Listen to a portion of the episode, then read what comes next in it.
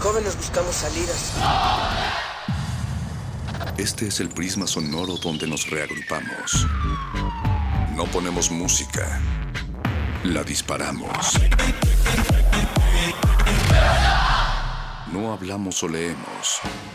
Vivimos el lenguaje. Todo este es el riesgo de una zona libre. No sentimos.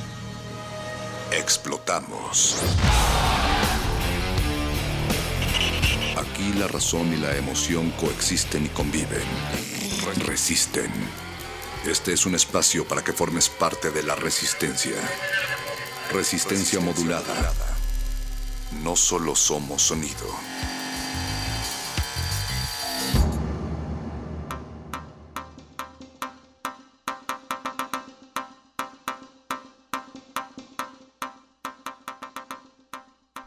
Esta noche Resistencia Modulada va abriendo paso entre la oscuridad, haciendo por ahí un hilo de luz en el 96.1 de FM Radio Universidad. Ya estamos al aire de las 9 de la noche hasta la medianoche les estamos acompañando y ay, Perdón, me tropecé contigo. Rafa Paz, del lado derecho, ¿cómo estás? Muy bien, Natalia. Tienes que tener cuidado porque si tiras algún químico podría ser peligroso. Estoy simplemente guiándome más por mi olfato, porque este es un cuarto en el cual los olores están muy concentrados y son unos olores químicos.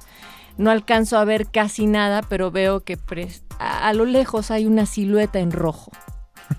Sí, que nos está esperando para hablar pues de su obra, de su carrera, de cómo el fotoperiodismo ha evolucionado en este país. Creo que va a ser una gran noche una gran noche porque en unos momentos más tendremos la voz y las imágenes contadas también en propia voz de Enrique Metinides. Él es el fotógrafo mexicano que ha tenido un trabajo periodístico dentro de la Nota Roja, toda una institución en este sentido.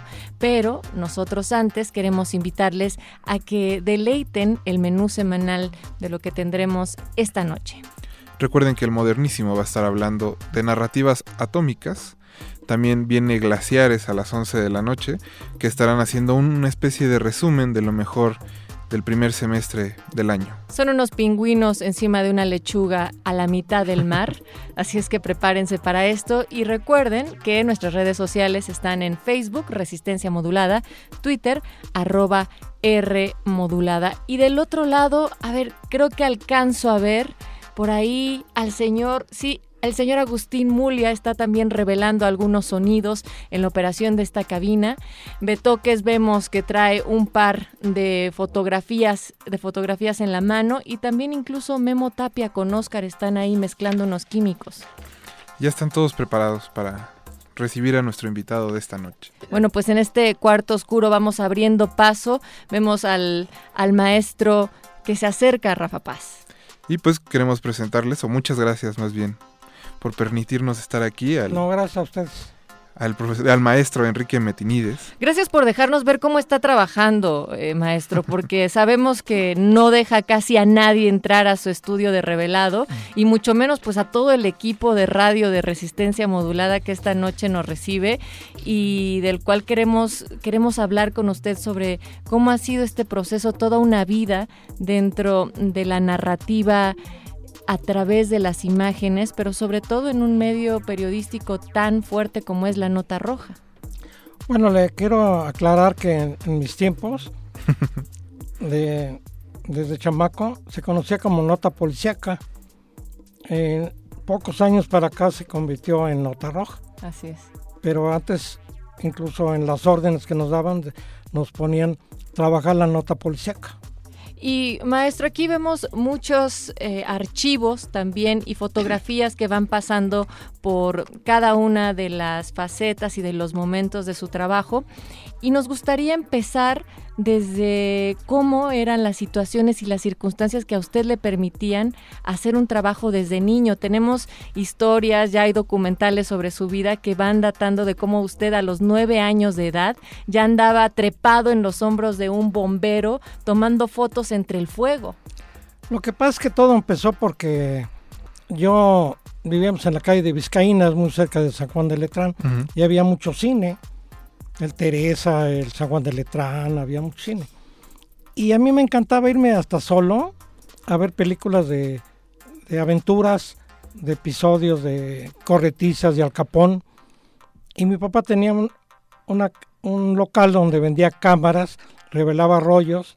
Y cuando lo tuvo que quitar ahí en la Avenida Juárez, me regaló una cámara y una bolsa llena de rollos. Entonces yo desde chamaco empezaba a tomar fotos de carros chocados primero porque me llamaba la atención las películas. Y, y, donde, y, donde tenía mi papá un restaurante, eh, iba a comer ahí el Ministerio Público, el juez calificador, y me invitan, yo un niño, a la delegación a tomar también fotografías. Entonces yo veía ya cadáveres y veía yo detenidos desde, desde los nueve años y les tomaba fotos. Y como coincidencia en un accidente que yo fui a tomar fotos para mi, para mi colección privada, siendo niño, llegó un fotógrafo de la prensa y me preguntó que por qué estaba yo tomando fotos. Le digo, las colecciono. Dice, llévamelas al periódico y las vemos si le gustaron. Y Y, de ahí me también- invita Sí. a trabajar con él. Dice, vente, no te voy a pagar nada, pero para que aprendas un poco más. Y me llevaba a la cárcel de Lecumberri. Me llevaba al Hospital Juárez, donde antes ahí se hacían las autopsias y había heridos. Y nos íbamos a, a la estación de bomberos. Y nos íbamos a la- al servicio secreto, nos íbamos a la Procuraduría, nos íbamos a la Cruz Roja. Entonces yo ya, yo con él, a los nueve años ya me subía a los carros de bomberos, y a, a las ambulancias, a, los- a las patrullas.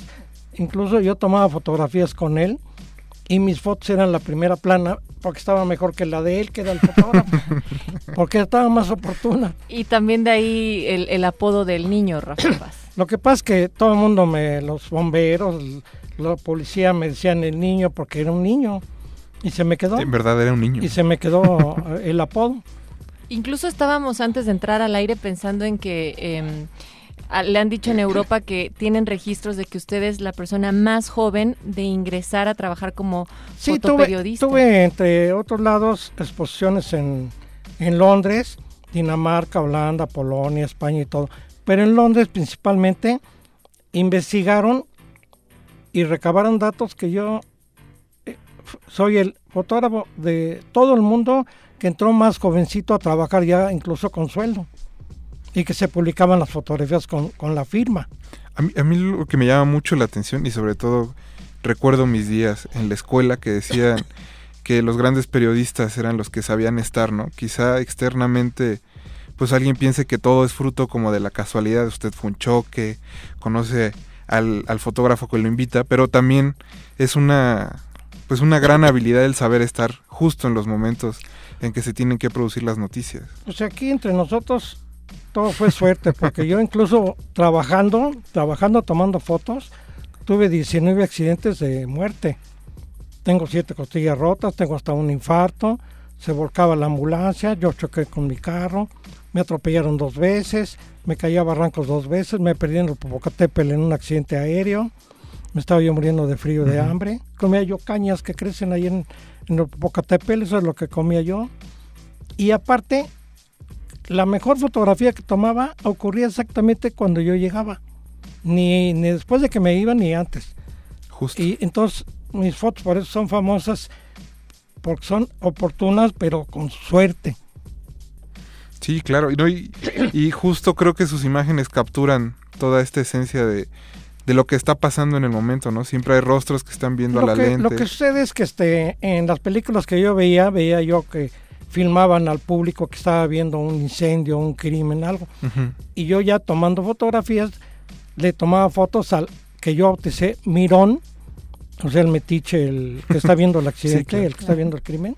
Le puse el Mirón, pero en mis fotos que se ve el accidente, digamos, se ven cientos de gentes.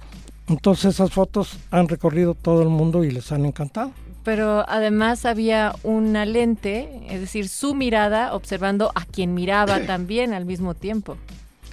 No, sí, eh, eh, no, pero además el, el Mirón quería salir en la foto y todos me veían a mí. Por eso mis fotos en, en las exposiciones, de- e incluso en Nueva York, que he tenido cinco exposiciones, les han encantado ese tipo de fotos porque ningún fotógrafo las, las, hizo nunca. A ver, maestro, ahí hay algo también importante, es decir, usted desde lo que observaba en el cine y lo y además un una estética natural que ya tenía y que fue profesionalizando con el tiempo, hace de su ejercicio periodístico profesional de todos los días, de estar publicando la nota, de estar publicando la escena del crimen, a algo que es considerado como todo un arte y que en Europa, como bien lo dice, están consideradas como imágenes de culto. ¿Cómo se da esta transición de usted retratar lo cotidiano, lo de todos los días, a algo que ya es considerado una obra de arte? Pues es que te digo que la, lo que es ahora la, la nota roja, pues es muy difícil con las fotos que se están publicando que digan e, esa expresión de que es de una foto con arte, sino más bien con morbo, sangrienta. Y mis fotos era totalmente otra cosa. Mire, por ejemplo, rápido le platico, fui una vez a un crimen de tres mujeres que las la robaron, le robaron centenares, todos las mataron a tiros pero entre las fotos que yo tomé tenían un perico en una jaula y yo le tomé la foto al perico. Entonces la primera plana no fueron las fotos de los cuerpos, sino fue el perico. Y el encabezado decía el testigo del crimen. Entonces era otro tipo de fotografías las que yo tomaba. Incluso retraté de muchos animales. En, en el lugar buscaba yo fotos como de película pero retraté muchos animalitos que eran presentes en, los lugares donde corría alguna tragedia.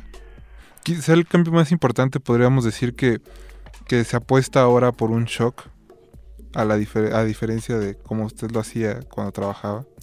Pues es, que además todo, todo fue cambiando. Mire, por ejemplo, yo cambiando el tema, mis fotografías primeras eran de negativo, era rollo. Como ahorita que estamos aquí en el cuarto pasando algunos negativos para pero estar ahorita, ahorita se están tomando fotos con chip, pero usted ve cómo son negativos, cómo son las fotos, porque además se tenía que revelar el rollo de blanco y negro, imprimir la fotografía como usted está viendo ahorita, los aparatos, ¿no? Exactamente. E, es otro, otro tipo de, fotografía y más difícil porque inclusive mire por ejemplo esta foto que tengo aquí mire esta fotografía yo la, la hice dos fotos de este negativo mire ah perfecto porque me gustó esta parte de aquí y esta parte de acá ya. y entonces está publicando dos fotos del mismo negativo.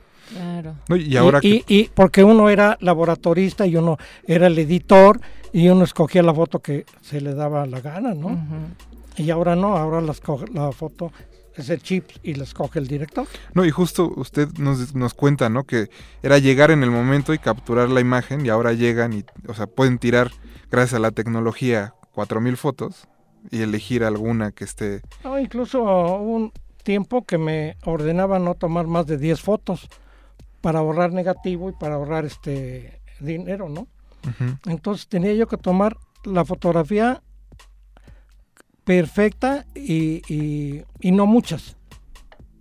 Y tenía la suerte de tomar la, la, foto buena y ya inclusive en un mismo rollo de 36 fotos sacaba yo 10 casos o más. En 36 fotos. En, en un solo rollo.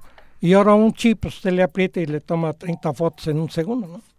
Y también haciendo esta comparación con cómo se trabajaba antes y cómo se está trabajando actualmente, ¿Qué, podríamos decir también que se requiere para estar dentro de un campo tan difícil, enfrentando la muerte, la violencia todos los días, entre otros hechos catastróficos? Pero mire, le voy a cambiar un poquito la, la, pregunta. Por ejemplo, eh, la foto era blanco y negro, sí. como usted está viendo ahorita esta fotografía. El departamento de dibujo, que eran puros expertos, retocaban la fotografía para quitarle la sangre cuando era un cadáver que se tenía que publicar porque era un caso muy importante. O sea, se cuidaba a aquel espectador al que leía el periódico de no violentarlo tanto con la imagen. Inclusive yo llegué a retratar gente que, que estaba muerta, pero estaba desnuda o media desnuda. Y el departamento de dibujo le pintaba la ropa. Pintaba, borraba la sangre y le pintaba el piso igual donde no había sangre. Se retocaba. Y cuando se publicaba no se notaba que, que había estado desnudo, ya le habían puesto hasta, hasta lo que querían en el, dibujo y, no se veía nada de sangre. Y también le quiero hacer la aclaración de que en 1973 se cambió a color el periódico y al primero que le hablaron fue a mí el director y me dijo, Enrique, como tú eres el encargado de la nota policiaca, no queremos ni una foto con una gota de sangre porque no se te va a publicar. A ver cómo le haces si busco otro tipo de foto. Entonces yo buscaba la foto en vida de la persona que habían matado, el arma, la bala, los peritos sacando huellas, la fachada de la casa. Y todas esas fotografías eran las que se publicaban. Y si se iba a publicar un cuerpo, era de muy lejos y tapado con una sábana. Nunca me publicaron a color este, ningún cuerpo. Esa era la diferencia. Yo recuerdo de este ejemplo que usted está poniendo, maestro, una fotografía que es de un tacón que usted consiguió con el zapatero. Lo que pasa es que una señora se peleó con su marido y se quitó el zapato con el tacón y se lo metió en la cabeza, le, le, rompió, le clavó el tacón en la cabeza y lo mató. Y yo tomé fotos del cuerpo, pero estaba muy ensangrentado. Entonces me llegué al periódico y tenía, me fui a la, primero a la delegación y me dejaron tomar la foto de la licencia de que tenía de el cuerpo o sea, la foto en vida. Le tomé la foto en vida. Entonces yo tenía yo foto en vida, pero nada más. Entonces me fui a una zapatería que está ahí en la avenida Hidalgo, hablé con el dueño y le platiqué que una señora mató con un zapato, me prestó un zapato, inclusive se publica la mano del dueño de la zapatería con un zapato que no era el, el, el, el zapato homicida, porque la señora huyó con todos los zapatos, ¿no? Y la foto en vida, y esa es la primera plana. Y la gente creía que había sido ese zapato el sí, arma. no se iba a explicar que era un zapato que prestaron, ¿no? Sino entender que la mató con un zapato con el tacón. Pues vamos a seguir en esta plática aquí en, en el cuarto oscuro en el cual estamos revelando. Cuidado con el, no se vayas a picar de ácido. Te vayas a quemar. sí, es cierto, con razón. ok. A mí, a mí me llama también mucho la atención que hemos estado hablando de cómo hacía su trabajo. Y antes había como cierta cooperación de las autoridades, ¿no? Usted iba en las ambulancias, iba en las patrullas. Este, era los reporteros los que escribían y los fotógrafos eran muy amigos de todos los jefes policíacos, desde, desde el procurador, el comandante, el, todo, todo el mundo colaboraba, las patrullas, nos llevaban en las patrullas, nos dejaban retratar incluso a los que habían cometido algún crimen y platicar con ellos los reporteros para entrevistarlo. Ahorita ya no dejan. Inclusive yo muchísimo tiempo ellos investigaron la policía, había servicio secreto y procuraduría de la policía judicial. Investigaron y el que las fotos que más le gustaban para pedírselas al periódico eran las mías. Entonces fueron a hablar con el gerente de la prensa, le dijeron, si no queremos que nos dé Enrique todas sus fotos de todos los crímenes que él vaya para las investigaciones para aclarar los crímenes. Entonces todos los crímenes, como yo los tomaba como película, tomaba eh, todo, haz de cuenta que era una película, la fachada de la casa, la, bala, el muerto, todo, todo como película. Las cartas. Todo, todo, todo. Y entonces iban diario dos patrullas por todas mis fotos. Si yo iba a tres crímenes, le da los tres paquetes de los tres crímenes a cada, a cada, a la Procuraduría y al Servicio Secreto. Incluso un día estaba yo en la Procuraduría, en la oficina de prensa, en Niños Héroes, con muchos reporteros que estaban ahí, porque ahí había, se hacían los boletines, que eso ya no existe ahora, se hacían los boletines de, de, de la información de nota policíaca. Y llega un policía judicial y me dice, Enrique, que suba a ver al señor procurador. Entonces todos los reporteros subieron conmigo pensando que tenía yo un problema. Y entramos a su oficina y estaba el jefe de la Policía Judicial y agentes. Y le dijo un reportero, me acuerdo, señor procurador, ¿qué problema hay con Enrique? No, es para darle las gracias porque gracias a sus fotos, el crimen de Antier de la colonia Morelos, ya agarramos al asesino porque lo teníamos detenido y, y presentó dos testigos que estaba fuera de México y con la foto vimos que ahí estaba, porque yo retrataba al mirón. Los mirones. Y en el mirón está el asesino. Entonces lo agarran y se fue a la cárcel él y los dos testigos falsos. Entonces mis fotografías servían inclusive hasta para agarrar a los homicidios. Y muchas historias de, de, estas también se van contando a lo largo de, de, las distintas entrevistas que le han hecho, del documental. Que El hombre que vio demasiado. el hombre que vio. ¿Usted siente que ha visto Yo le hubiera demasiado? puesto al niño que vio mucho, ¿no? Demasiado. Porque no era hombre cuando empezó a ver Pues era mucho. un niño, ¿para qué le pusieron el hombre que vio demasiado? Sí, bueno. ¿Y siente en ocasiones que ha visto demasiado? No, yo creo que lo digo de broma, pero vi tanto tanta persona que, mu- que murió, inclusive en el forense veía yo cómo los autopsiaban, veía yo 30, 40 cadáveres diarios, iba yo a accidentes que había 100 muertos, porque iba a toda la, todos lados, no nomás en la ciudad. Yo creo que hacía el Popocatépetl de tanta gente. que Sí la juntaba. No, no, es que era una cosa... Pero además está, está equivocada la gente, cree que la nota policíaca llamada ahora nota roja piensa que es el crimen, pero puede ser un, un secuestro, puede ser un, un niño que se perdió, puede ser una inundación, puede ser un derrumbe sin víctimas, un choque. O sea, el, el tema policíaco, nota roja, es muy amplio. Inclusive, ¿se acuerdan cuando al paso de toros saltó un toro y cayó encima de la gente y dio- la se en nota policíaca y era, era una corrida de toros. Y a mí me llegó, yo llegué a ir a lugares donde había béisbol, se derrumbaban las gradas y había mucha víctima y ya se convertía en nota roja. ahora. Y- pero, ¿dónde- eh, pero era un deporte, o sea, es muy amplio. Y la gente está ahorita enfocada que cree que nada más es donde ocurre un crimen. Pero además esto también me lleva a paz rápidamente a, a considerar que todas estas cosas que usted ha visto, eh, todas las imágenes que le ha tocado vivir, pues también son historias que se van quedando con uno. Pero usted en su tratamiento hay algo que nunca hace que pierda la sensibilidad. Es decir, a veces escuchamos que dicen que de tanto ver violencia, que de tanto ver sangre, la gente se desensibiliza, los reporteros se acostumbran. Pero ¿cómo se puede acostumbrar uno a tanta tragedia? Pues yo me acostumbré porque veía yo este, películas desde niño y veía yo las balaceras de El Capón, ¿no? Luego de niño ya iba yo con el fotógrafo este a ver autopsias. Y es que no se imagina ni quiero narrar lo, lo que se ve ahí, ¿eh? Es una cosa que sale usted corriendo. Y luego ya trabajando y diario, y diario y años y años. Le estoy hablando desde el principio hasta que salí. Me faltaban dos meses para 50 años. Imagínense lo que, lo que el hombre no vio demasiado.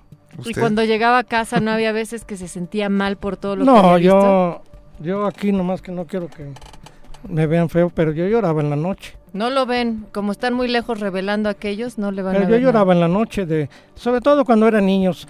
Fíjese que luego íbamos muchos fotógrafos a algún accidente y nos tomábamos fotos unos a los otros para recuerdo. Porque incluso una vez un reportero gráfico me dijo, oye, fíjate que me van a castigar porque dicen que el, el accidente que fuimos ayer, que yo no fui. Le digo, no, pues yo hablo con tu jefe y le digo que sí fuiste, yo soy testigo, pero vamos a hacer una cosa y entonces hice una junta con todos los fotógrafos. Vamos a tomarnos fotos donde vayamos, que sea muy importante, para demostrar que sí estuvimos ahí. Y entonces, cuando, cuando le decían a alguno, oye, tú ni fuiste, aquí está la foto, y aquí estoy yo. Entonces nos retratamos uno, y tengo cantidad de fotos, cientos y cientos de fotos, incluso yo cargando, atendiendo heridos, y la mayoría eran niños. Yo no podía este, estar viendo niños y tomando fotos. Yo inclusive, como tomé el curso de lo que eso era paramédico, para poderme, porque me gustó el- la labor de, del voluntario, del socorrista y todo.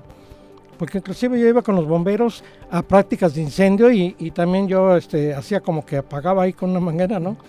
Pero en las ambulancias yo sentía muy feo nomás estar viendo y tomando fotos. Entonces me tocó un día que fuimos un choque a la carretera Pachuca, traíamos al papá, a la mamá, a los cuatro hijos muy graves. Íbamos rumbo a la Cruz Roja ya de regreso con ellos y me tocó cargar un bebé, no llegaba ni al año. Y se empezó, ya estaba muriendo. Y con lo que yo aprendí de cómo se tenía un líder, le di respiración de boca a boca. Y lo entregué vivo y luego el médico me felicitó. Dice, si no le, has- si no le das respiración, se, se te hubiera muerto el niño en las manos. Y de esos casos tengo como siete que por mí se salvaron. Que los ayudó. Porque no podía yo tomar fotos. Yo inclusive tengo fotos donde estoy cargando heridos y todo, accidentes horribles, y se me ve la cámara acá colgando. Pero yo ya hacía mi trabajo y hacía el otro trabajo de ayudar a la gente. Que también eso me lo reconocieron en Europa, que soy el, el- el fotógrafo con pruebas de que no nomás estoy tomando fotos. Estaba ahí Estaba, yo en el hecho. ayudando. Don Enrique, ¿extraña tomar fotos? Pues tomé tantas fotos que yo creo que... Además ya no se podría ahorita, ¿eh? Porque me he encontrado, al otro día me encontré un fotógrafo que trabajó conmigo en el metro. Y me dice, ¿qué crees que me pasó, Enrique? Ayer fui a un incendio, me subí a un carro de bomberos a tomar un, un incendio, me detuvo la- los bomberos, me detuvo la patrulla, me pusieron unas esposas y me llevaron detenido por subirme a propiedad ajena. Digo, fíjate qué cambio. Yo me subía de niño a los, a carros de bomberos y me cargaba el bombero en el hombro para que no me pasara nada. Es el cambio. ¿eh? Y no yo, eh, todos los reporteros nos subíamos a los carros de bomberos, nos subíamos a las patrullas, nos subíamos a las ambulancias, entrábamos a los hospitales, entrábamos al Ministerio Público y ahora ya no los dejan. Ya cambió todo totalmente. Ahorita el fotógrafo tiene que conseguir la foto de alguien que está con su camarita, con su teléfono tomando fotos y es la foto que se publica, que usted ve y, y dice especial a un lado de la foto. Nota el nombre del fotógrafo. Esas son las fotos que consigue el periódico porque no los dejan ya acercar. Y antes llegábamos y hasta nos estaban ya esperando la policía para que entráramos. Y, y yo tuve la suerte de que como yo les daba las fotos para las investigaciones, yo era el que entraba. Inclusive llegamos a lugares donde había un, un caso muy importante, un crimen, y llegábamos 15 fotógrafos. Yo tenía que cargar las cámaras de todos porque era el único que podía entrar. y yo tomaba fotos para todos, en serio, ¿eh? No podía yo con tanta cámara. Pero nada más me dejaban entrar a mí. Inclusive yo era muy amigo de... Llegué a, jugar a... Tenían en la Procuraduría hasta billar para entretenerse yo llegué a jugar, a jugar billar con el jefe de, la Policía Judicial de aquel tiempo. Jugábamos porque eran muy amigos de prensa y los reporteros le daban todos los datos que conseguían con los testigos para investigación de, de un robo, de un crimen, de, de lo que hubiera sido. O sea, el periodista era muy amigo de la policía y lo ayudaba inclusive a investigar eh, hasta que se daba con, con Con el, el culpable. delincuente, claro, sí. Don Enrique, eh, pues le agradecemos mucho que nos haya invitado aquí. No, a al su contrario, estudio. les agradezco yo. Es una lástima que las anécdotas broten y tengamos tan poco tiempo para, para escucharlas. Pero, No, si usted si usted le parece en algún otro momento, si nos vuelve a invitar, volvemos a traer a todo el equipo, incluso al señor Agustín Mulia que anda por ahí para que podamos y de una vez les enseño a revelar la y a hacer fotos. Exacto, como se hacía antes, así de las buenas. Y aunque usted tal vez ya haya tomado demasiadas fotos, nos gustaría tomarle una foto afuera a- con la manta de resistencia modulada que ustedes van a poder ver en nuestras redes sociales en unos momentos más y sobre todo el agradecimiento infinito porque nos haya enseñado sus historias. y Cuando quieran, permita. órdenes también. Muchas gracias. Gracias. Pues a continuación eh, vamos a pasar los micrófonos otra vez a la cabina desde Radio UNAM para los modernísimos. Vamos a escuchar antes eh, Alarma la de tos, también la revista donde fue el maestro Enrique, de los primeros fotógrafos a los que se les llamó para, para ser parte de esta colaboración en esta revista, y Botellita de Jerez, por supuesto, de su disco Dale Sabor al Waka Rock, presenta Alarma la de tos. Resistencia modulada.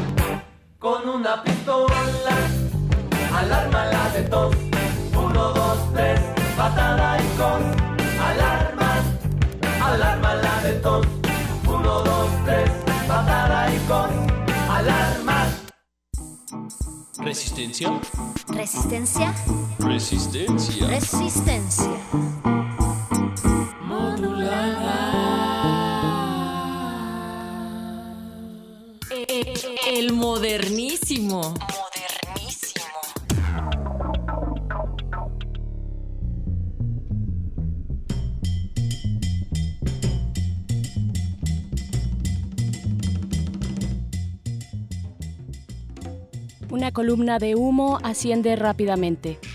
Su centro muestra un terrible color rojo. Todo es pura turbulencia. Es una masa burbujeante gris violácea con un núcleo rojo. Todo es pura turbulencia. Los incendios se extienden por todas partes como llamas que surgiesen de un enorme lecho de brasas. Comienzo a contar los incendios. Uno, dos, tres, cuatro, cinco, seis, catorce, quince. Es imposible. Son demasiados para poder contarlos. Aquí llega la forma de hongo de la que nos habló el capitán Parsons. Viene hacia aquí. El hongo se extiende, puede que tenga 1500 o quizá 3000 metros de anchura y unos 800 de altura. Crece más y más. Testimonio de Bob Carton, artillero de cola y fotógrafo del Enola Gay. Pues muy buenas noches. Hoy en el Modernísimo hacemos un acto de memoria a 71 años de los bombardeos de Hiroshima y Nagasaki. Esta voz es de Berenice Camacho, la señora Berenjena. Y aquí frente a mí está el doctor Rigo Mortis. Buenas noches. Hola, muy, muy buenas noches. A mi izquierda está la señorita Natalia Luna. Corrí rapidísimo en una ambulancia para poder llegar del estudio de revelado del maestro Enrique acá a la cabina. Hueles a químicos todavía. No, me encantó llegar a una cabina donde todavía huele a, a semejante bestia de la lente, ¿no? Fantástica entrevista que se acaban de aventar hace un momento en esta resistencia modulada y pues ya empezamos con el modernísimo, con este eh, pequeño, breve, sencillo acto de memoria después de 71 años de aquellos, aquellos días muy, muy oscuros, oscuros y olvidados en la historia, en los que el presidente en aquel momento de Estados Unidos, Truman, eh, ordenó que se lanzaran las dos bombas atómicas, doctor Rigo Mortis.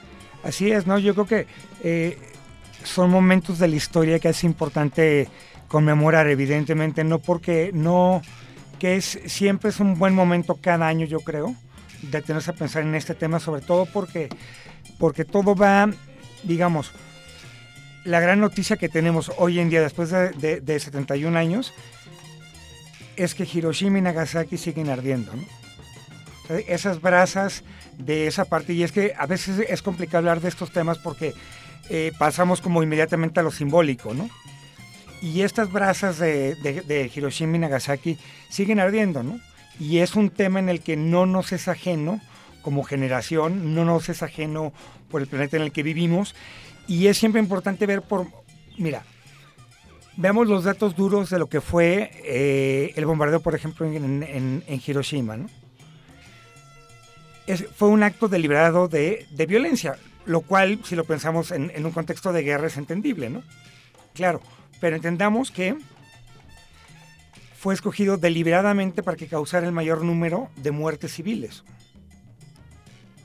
Era a las 11 de la mañana, ¿no? Sí, bueno, eh, eh, Hiroshima, que lanzaron la, la Little Boy, fue, eh, esa me parece que fue más temprano. La de las 11 de la, ma- de la mañana fue en Nagasaki. ¿no? Nagasaki, cierto, Ajá. perdón, En sí. Hiroshima fue a las 8.15. A sin las nin- 8.15. Sin ninguna alerta, un 6 de agosto de 1945. eh, y ve la detona- diferencia y ve la diferencia en, eh, son casi como o sea digo en, en, en Nagasaki fue casi eh, perdón en, en Hiroshima fueron casi ciento, ciento al final como 112 mil más ahí poquillo más 160 mil por ahí sí, de Este, víctimas mortales. y la diferencia es muy concreta porque es como un acto terrorista, es un acto de, de violencia extrema, ¿no?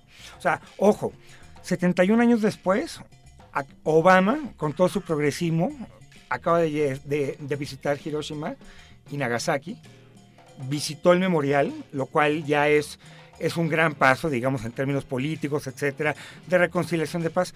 Pero ojo, no hubo un perdón. No, No, ah, no y lo ha no pidió disculpas No, como no lo ha habido, todavía no, no. claro. ¿Por qué? Porque, y eso es lo que hay que, hay que, hay que ver, que es, que es la parte central.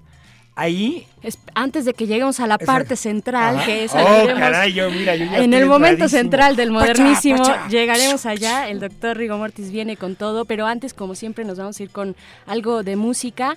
Este es un clásico nipón de la posguerra. Corría el año de 1967 y sonaba la voz de una verdadera diva del país del sol naciente. Ella es Hibari Misora, acompañada de los Blue, Cor- eh, de los Blue Comets. La canción se llama Macanataillo o El, Sol, Sol Rojo. Rojo. Exactamente. Así que vamos a escuchar y volvemos al modernísimo. El modernísimo.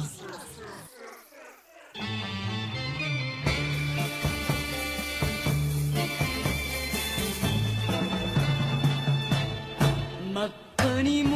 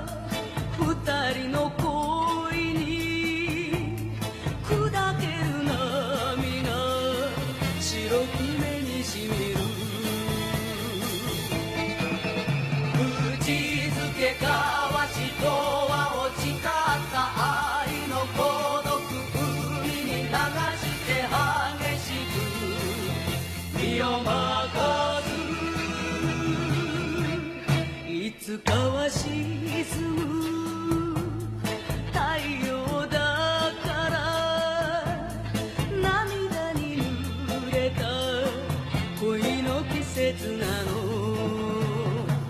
恋の季節なの。恋の季節なの。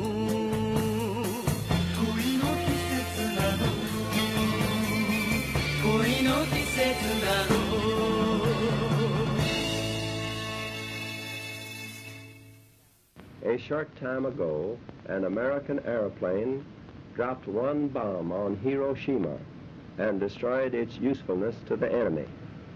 That bomb has more power than 20,000 tons of TNT.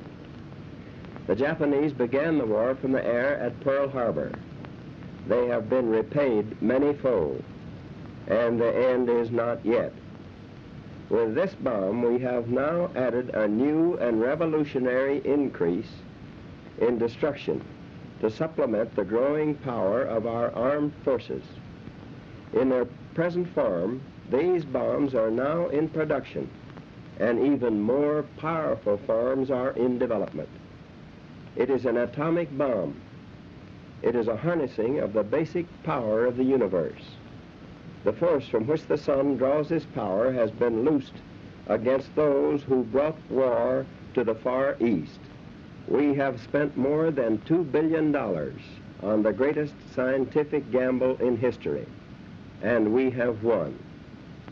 But the greatest marvel is not the size of the enterprise, its secrecy, or its cost, but the achievement of scientific brains in making it work. El modernísimo.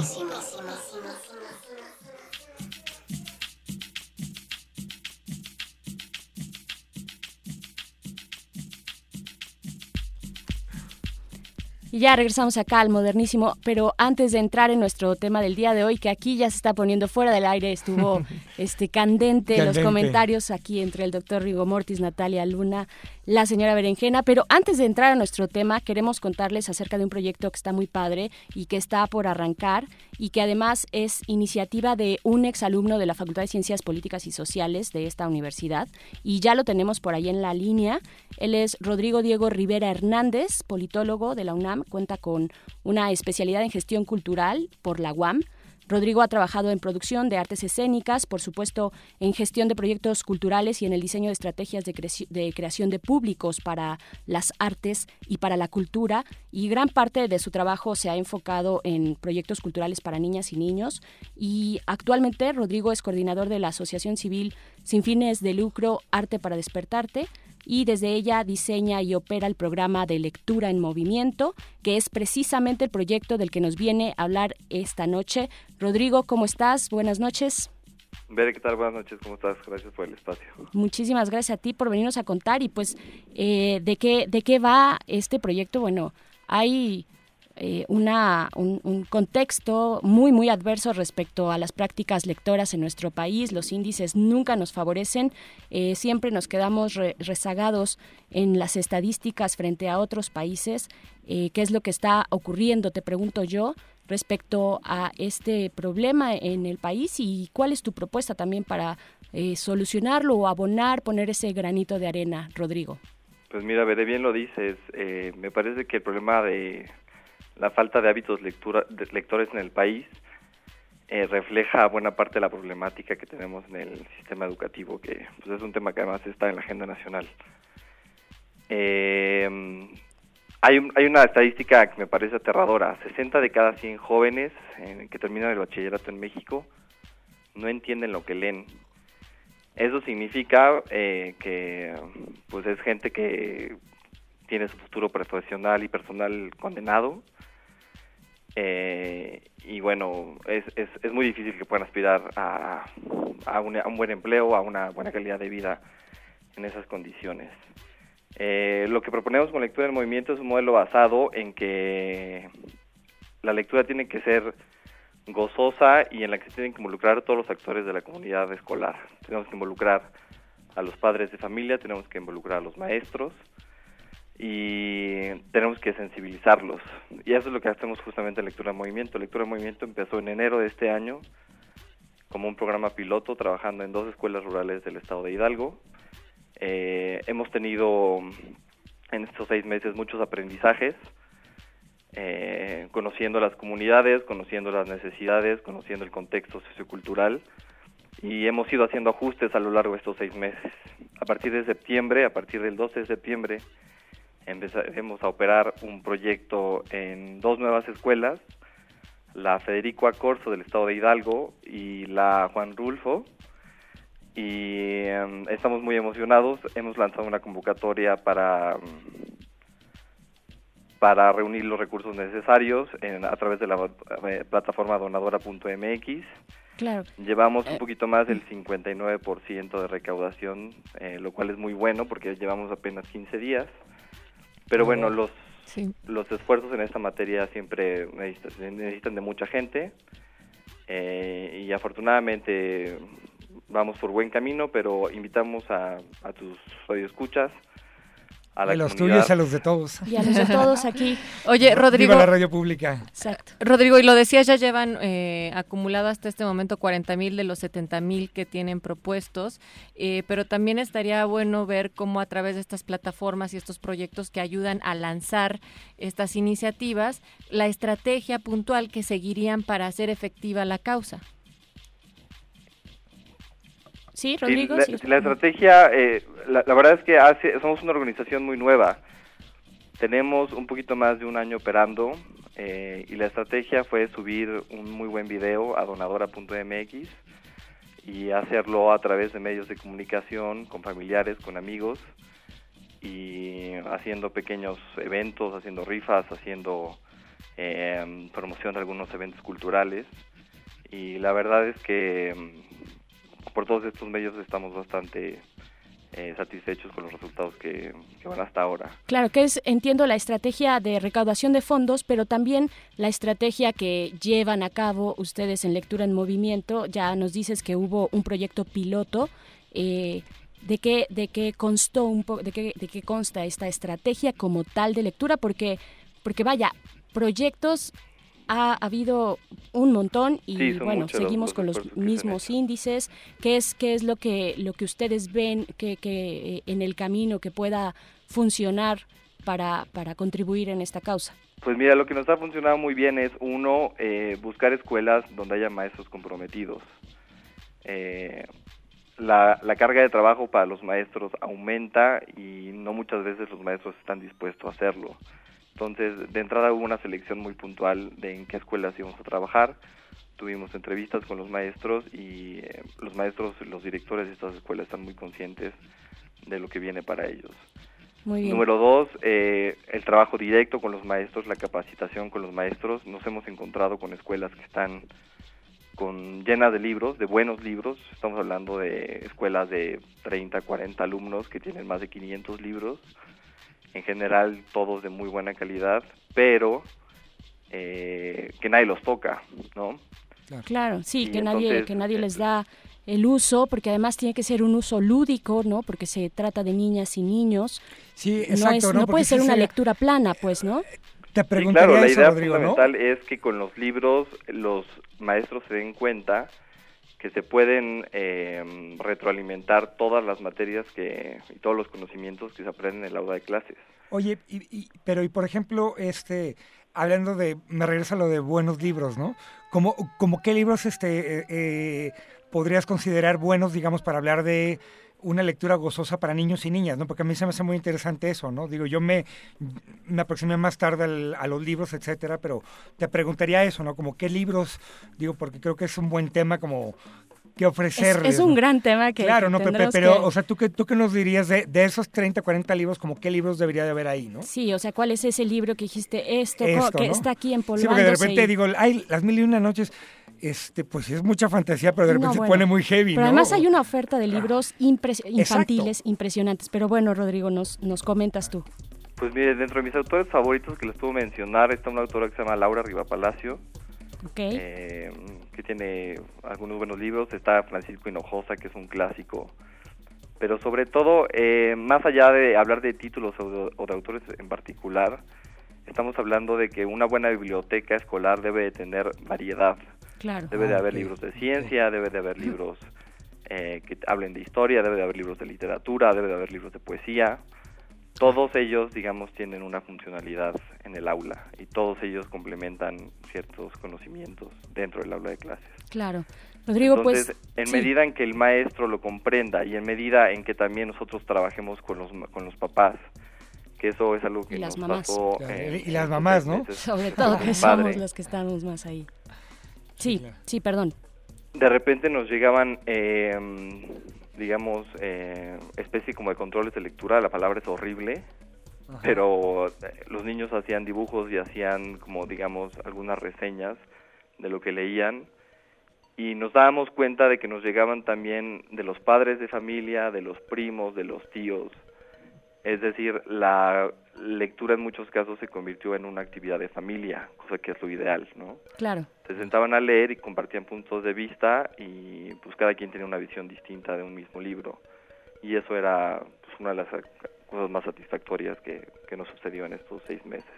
Entonces va por ese pues, sentido, eh, es poner a sí. trabajar a los papás en la Perfecto. sensibilización Y, y, también- capacitar a los maestros en, en que vean esto como una actividad gozosa, que no castiguen al, ni- al niño yéndose a la biblioteca. Que Claro, quitar, de- quitarle este sentido de, de tarea, del deber a la lectura y hay muchas estrategias para hacerlo. Ustedes están, por supuesto, en ese camino. Recordarle también al auditorio que pueden encontrar una manera de apoyar lectura en movimiento a través de donadora.mx. Hay varias causas, por supuesto, pero eh, la suya está en el apartado de educación y así con teclear lectura en movimiento pueden estar apoyándolos. Muchísimas gracias, Rodrigo. No, al contrario, muchas gracias a ustedes por el espacio. Hasta luego y enhorabuena. Nos, nos estaremos reportando después para ver cómo va y cómo, cómo sigue funcionando este fondeo colectivo en donadora.mx. Y pues nosotros regresamos a nuestro tema de esta noche, no- nuestro pequeño, eh,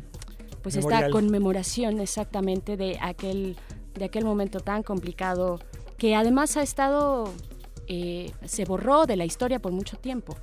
Eh, y, y es un poco de lo que, lo que decías a- a- al principio, doctor Rigo Mortis, eh, está más vivo que, nunca. Esas brasas que arden están Claro. más vivas que nunca. Y bueno, por supuesto, y también Natalia decía, y ahorita este, por ahí nos comentarás, Natalia, porque a ti te tocó estar como muy cercana en algún momento de, de conmemoración. Eh, pero también alrededor, más allá de los japoneses y los norteamericanos, alrededor también hay una necesidad de explicar como humanidad qué es lo que ocurrió ahí.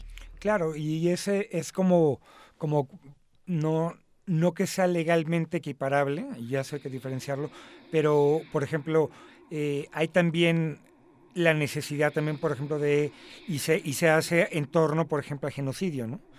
Que es también una, una, una de las prácticas más oscuras de la humanidad, ¿no? O sea, el genocidio, las armas nucleares son cosas que, que es importante que la humanidad en su conjunto conozca los alcances de lo que implica, ¿no? O sea, de lo que puede llegar a ser en términos, no digamos ya simbólicos y, de- geopolítica, etcétera, sino físicamente lo que puede implicar jugar con ese tipo de armas, ¿no?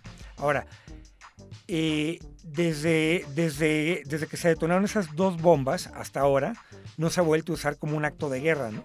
Ahí estuvo la Guerra Fría. Ese es el motivo de la Guerra. Fría, el contener este armamento Mira, altamente letal. fue bien interesante que coincide que en esta semana, en esta turbulentísima campaña, este, campañas eh, presidenciales en Estados Unidos con Trump, justo eh, eh, en estos días presentaban una, un, un texto donde eh, hablaban sobre la inclinación del uso, ¿no? Como, como, como primer recurso de las bombas nucleares, ¿no?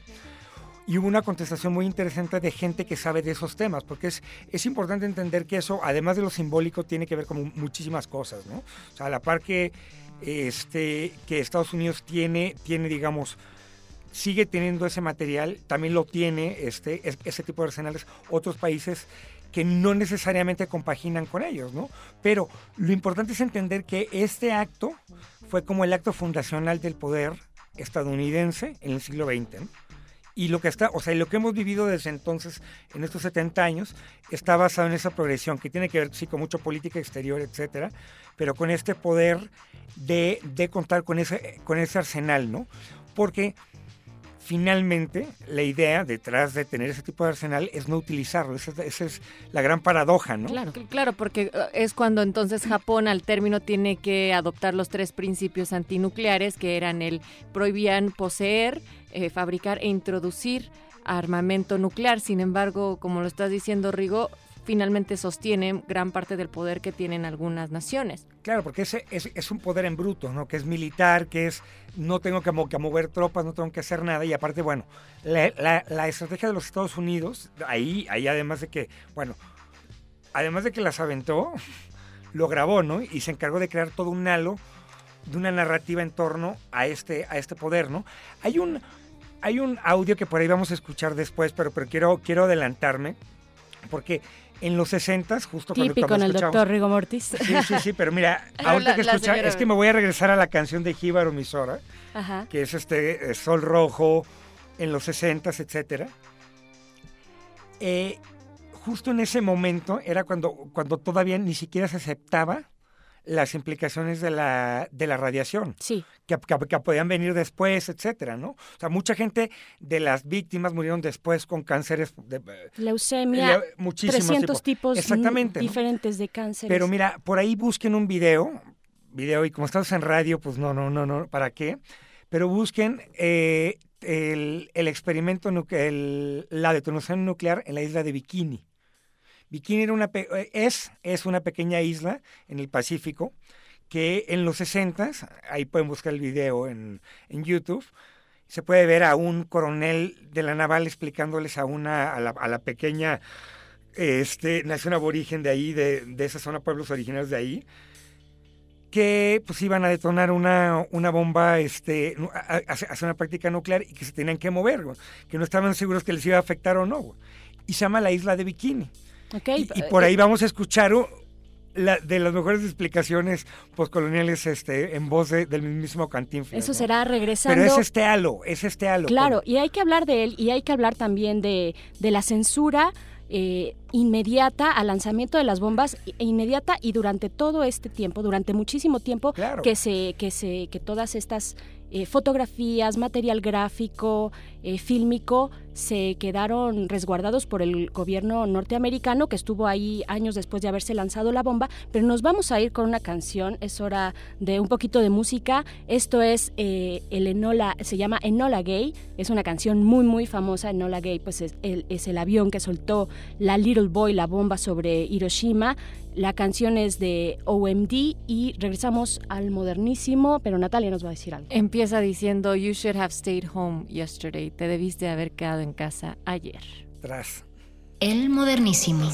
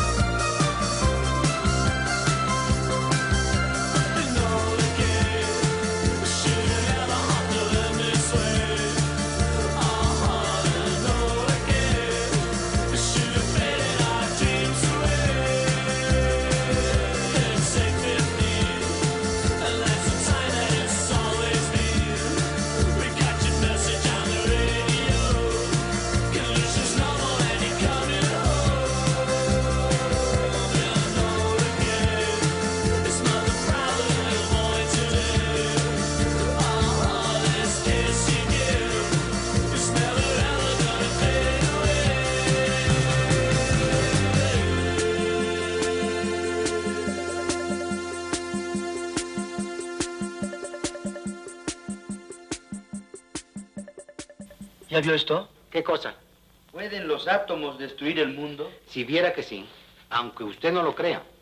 ¿Y cuáles son los átomos? ¿Que cuáles son los átomos? Los átomos son una cosa que usted naturalmente no comprende porque son cosas que no se ven. Pues no los conozco. Son partículas, señor, que vienen siendo, agarrando una fuerza que al frote, o sea, más bien, ¿usted conoce las chinampinas? Ah, son chinampinas. Mucho más peligroso, señor. El modernísimo.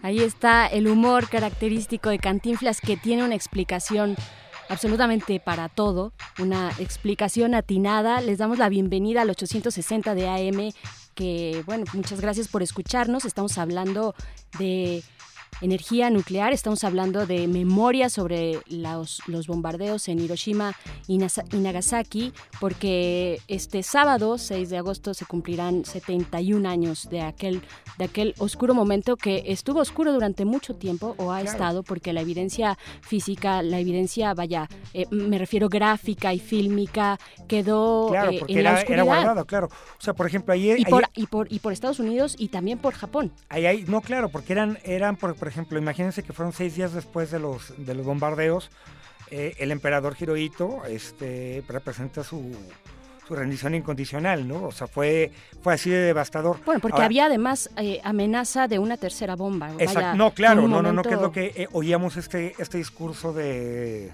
de, de Truman, ¿no? Sí. Eh, tenemos la bomba y no, no nos vamos a tentar el, este, el, el corazón para tirarlo otra vez, ¿no? Entonces era así como todo el mundo se echó para atrás. Porque O sea, además también los rusos, bueno, la Unión Soviética en ese momento tenía todas las intenciones de quedarse con esa, de, de, de, de ocupar esa parte ya Claro, terminada la lo- guerra. Pero es que fue, miren, esto es importante entender también en términos históricos. A ver, Segunda Guerra Mundial, ¿no es cierto esta narrativa hollywoodense que Estados Unidos llegó y ganó este, y fue avanzando por Normandía en el D-Day, gloriosamente puesta en Hollywood, y que fue avanzando hasta llegar a Berlín y tomó Berlín? Esa, esa es, es una narrativa que no es, no es cierta, ¿no? La verdadera historia les va. Ok. y no es, es quien realmente absorbe todas las, las bajas y las pérdidas eh, conteniendo a Hitler es Rusia. Por supuesto, es la Unión Soviética. Es la Unión Soviética. Murieron 20 millones de rusos. Exactamente, ¿no? Entonces, no es que llegó a Estados Unidos.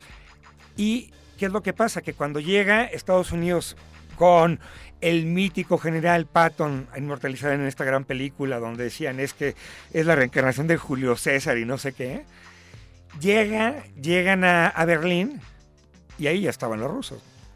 Claro. Y entonces fue, bueno, aquí no podemos acabar de ganar, pues vámonos a pelear al otro lado del océano donde también estamos peleando, ¿no?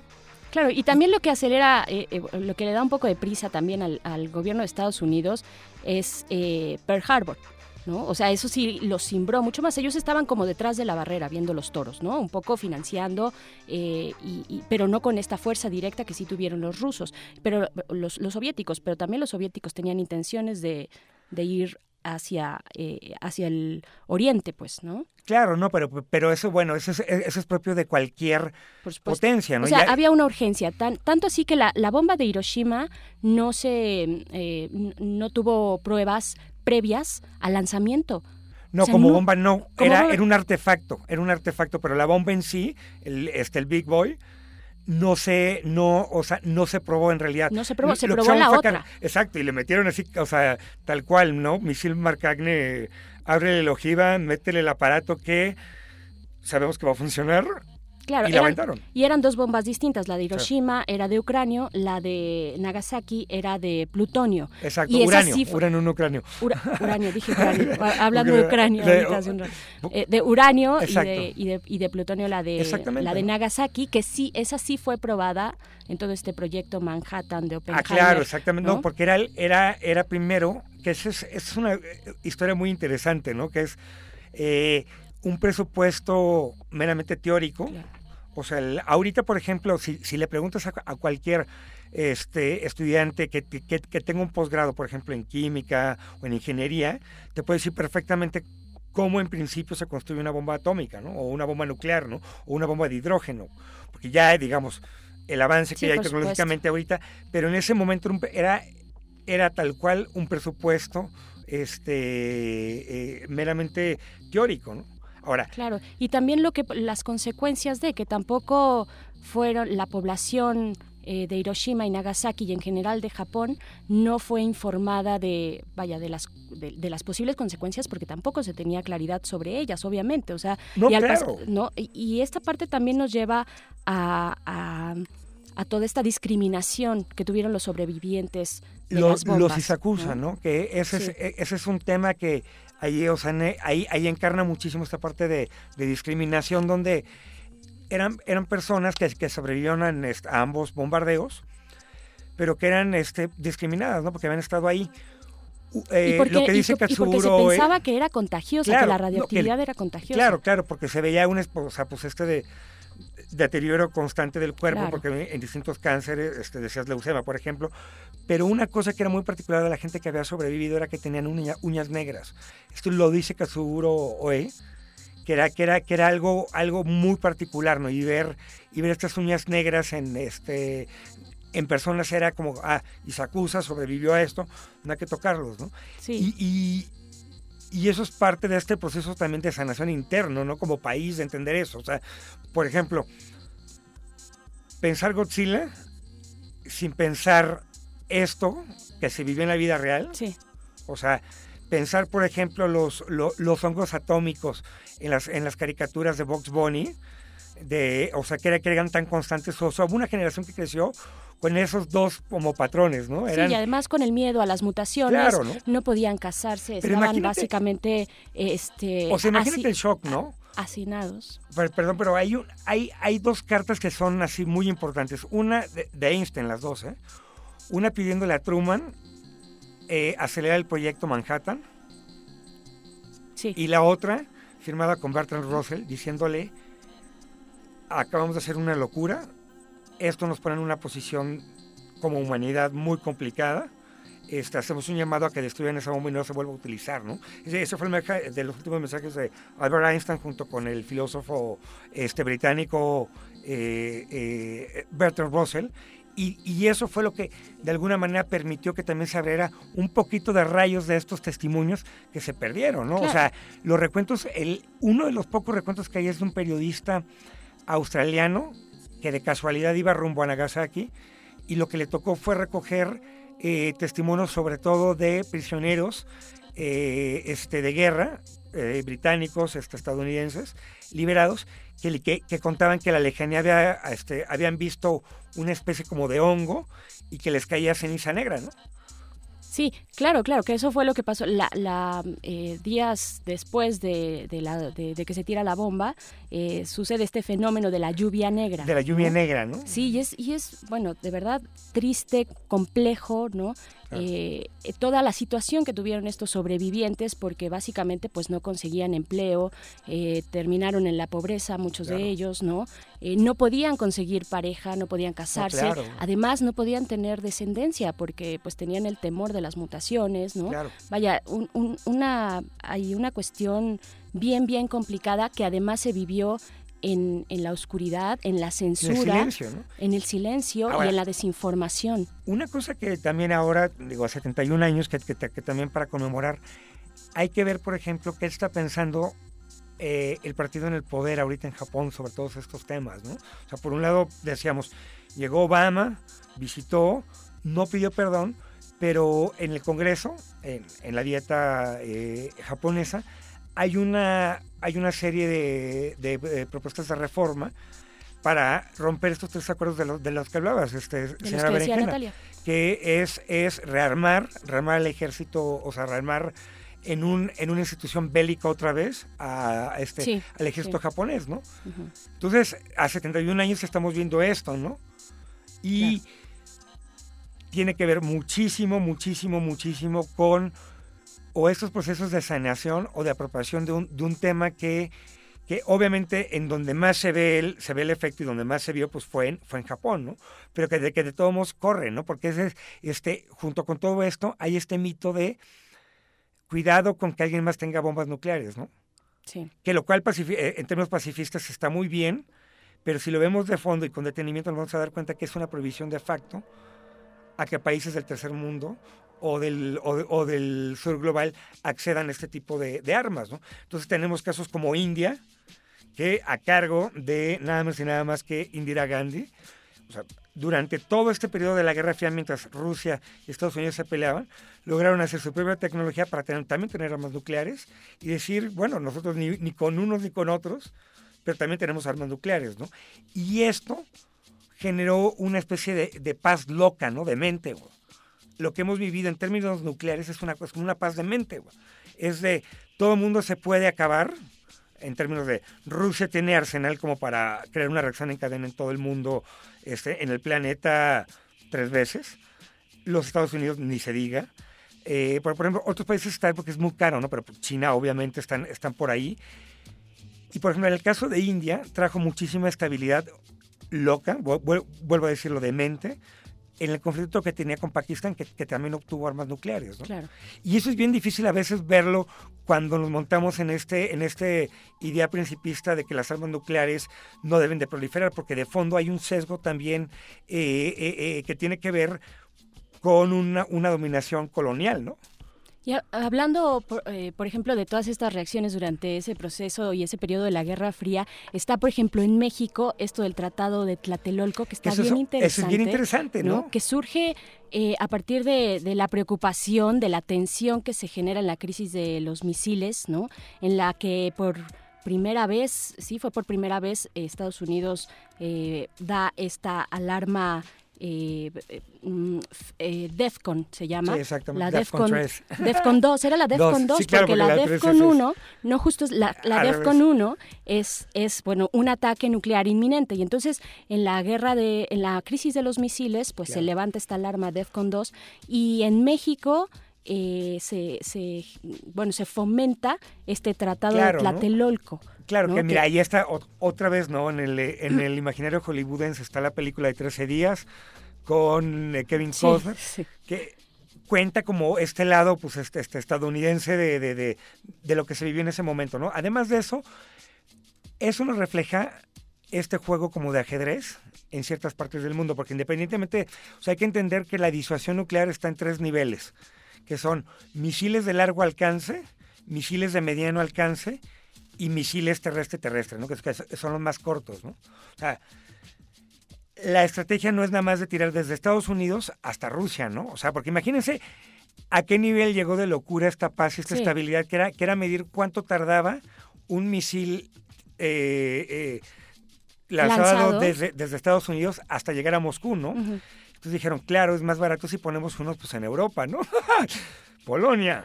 Sabemos que tuviste un momento muy rudo en esta vida, pues vamos a, es- en esta última guerra, pues te vamos a meter unos misiles, ¿no?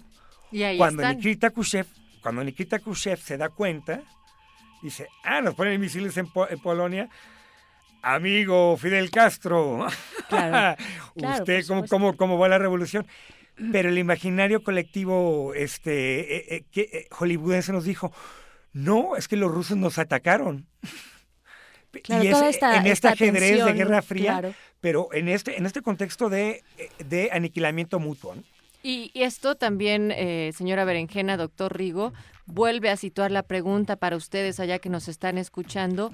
¿Qué tan cerca estamos hoy por hoy ante la posibilidad de una guerra nuclear? Arroba R modulada es el Twitter. También estamos en las redes como El Modernísimo, arroba El Modernísimo. Nos vamos a ir Facebook. con algo de más. eh, Perdón, perdón, Sí, Natalia. el Facebook Resistencia Modulada. Nos vamos a ir ahora sí con algo de música, es un clásico atómico explosivo. Ella es la fantástica Deborah Harry. Todos juntos son Blondie. La canción es Atomic en el modernísimo. Buenas. El modernísimo.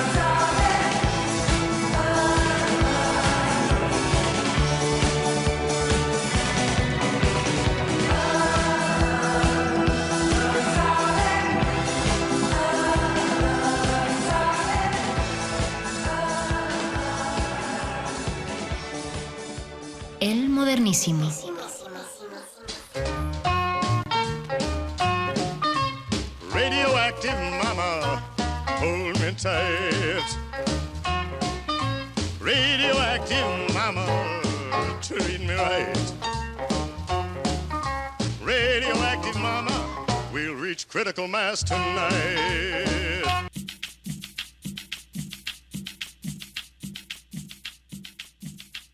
71 años de Hiroshima y Nagasaki aquí en el modernísimo, la modernidad con acento. Y en Twitter, en arroba R modulada, les está llegando también eh, la, el, el comentario de Spenats mexicano. Dice, corrijan, Gringolandia puso primero misiles en Turquía, no en Polonia, pues este país era de la URSS. Y también aclara modernísimo, dice, Gringolandia lanzó los atomicazos en pueblos civiles, no militares. Gringolandia debe pedir perdón por eso. Ah, no, Sí, claro, que es lo que, es lo que hablábamos al principio, ¿no? Sí, o sea, el perdón, el no perdón es definitivo y no ha llegado, ¿no? No. Eso estamos de acuerdo.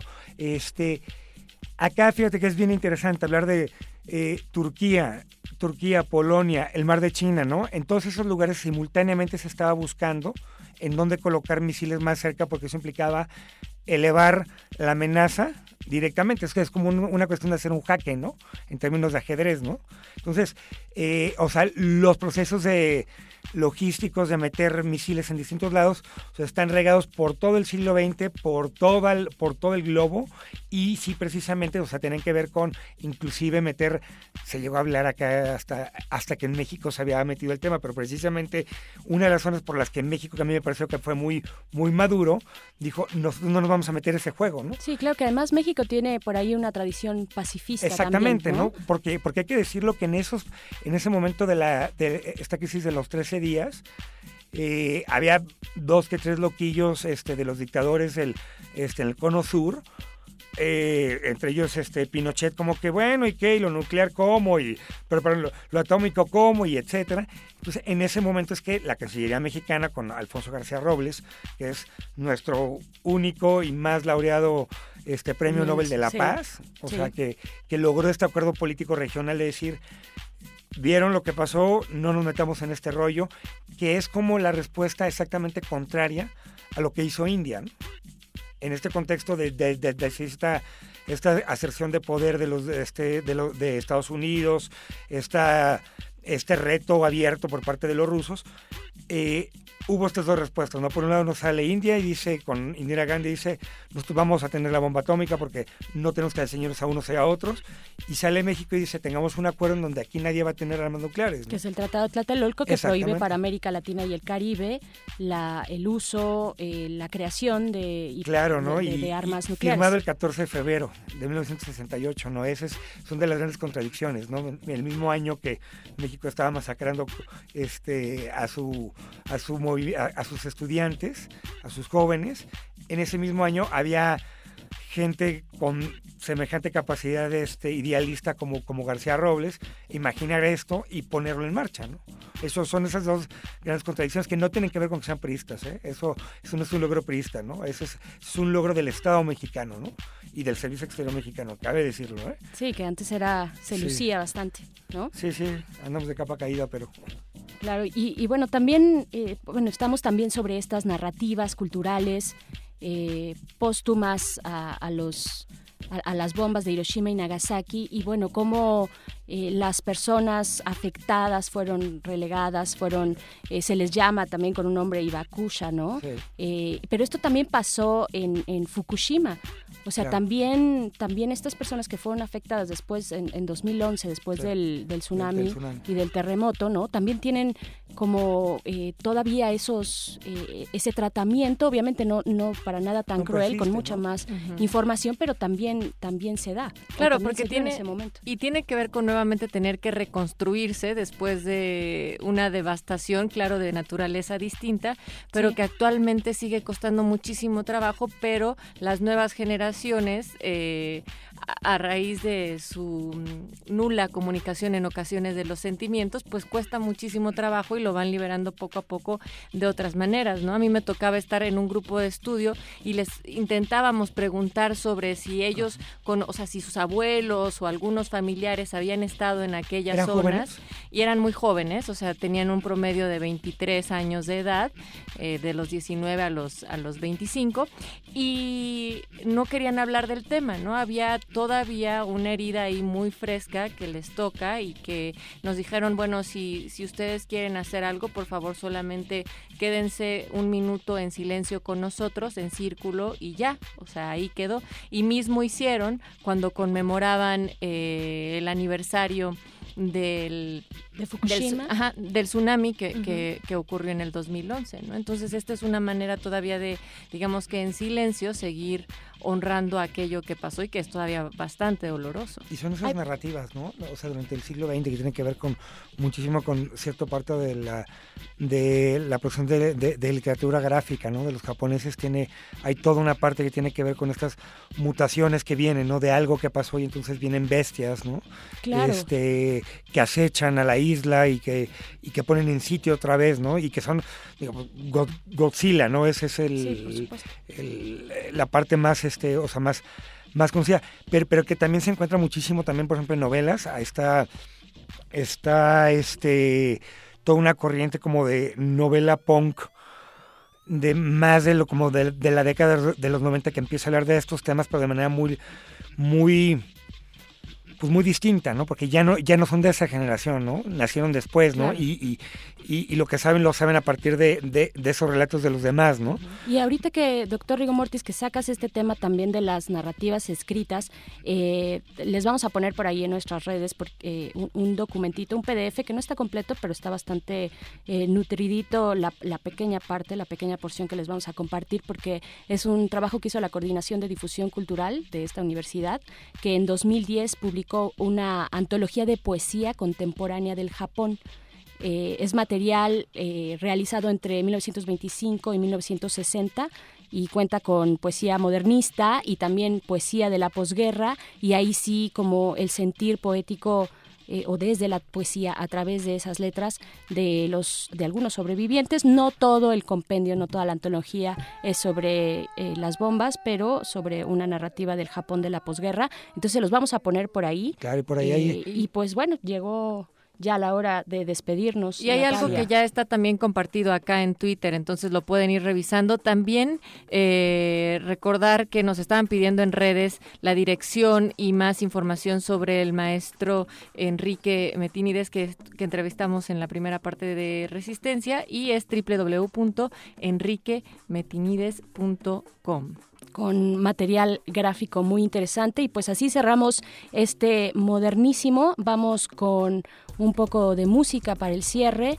Eh, ella es la, eh, la, nipona más famosa y célebre en Occidente, es Yoko Ono. La canción se llama Walking on Thin Ice y nosotros fuimos el modernísimo. Quédense a continuación con Carpe Noctem. El modernísimo.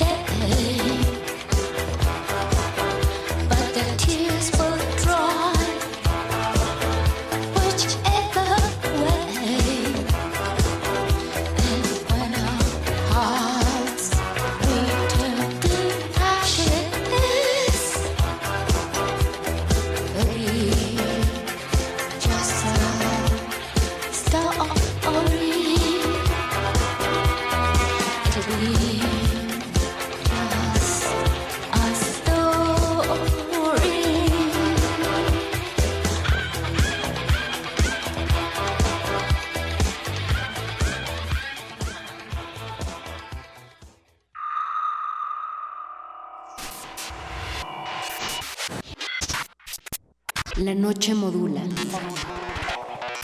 La radio resiste. Resistencia modulada.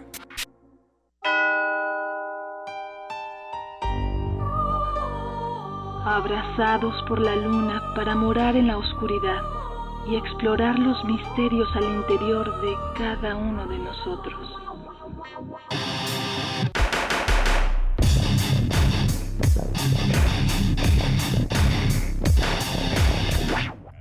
Carpe Noctem.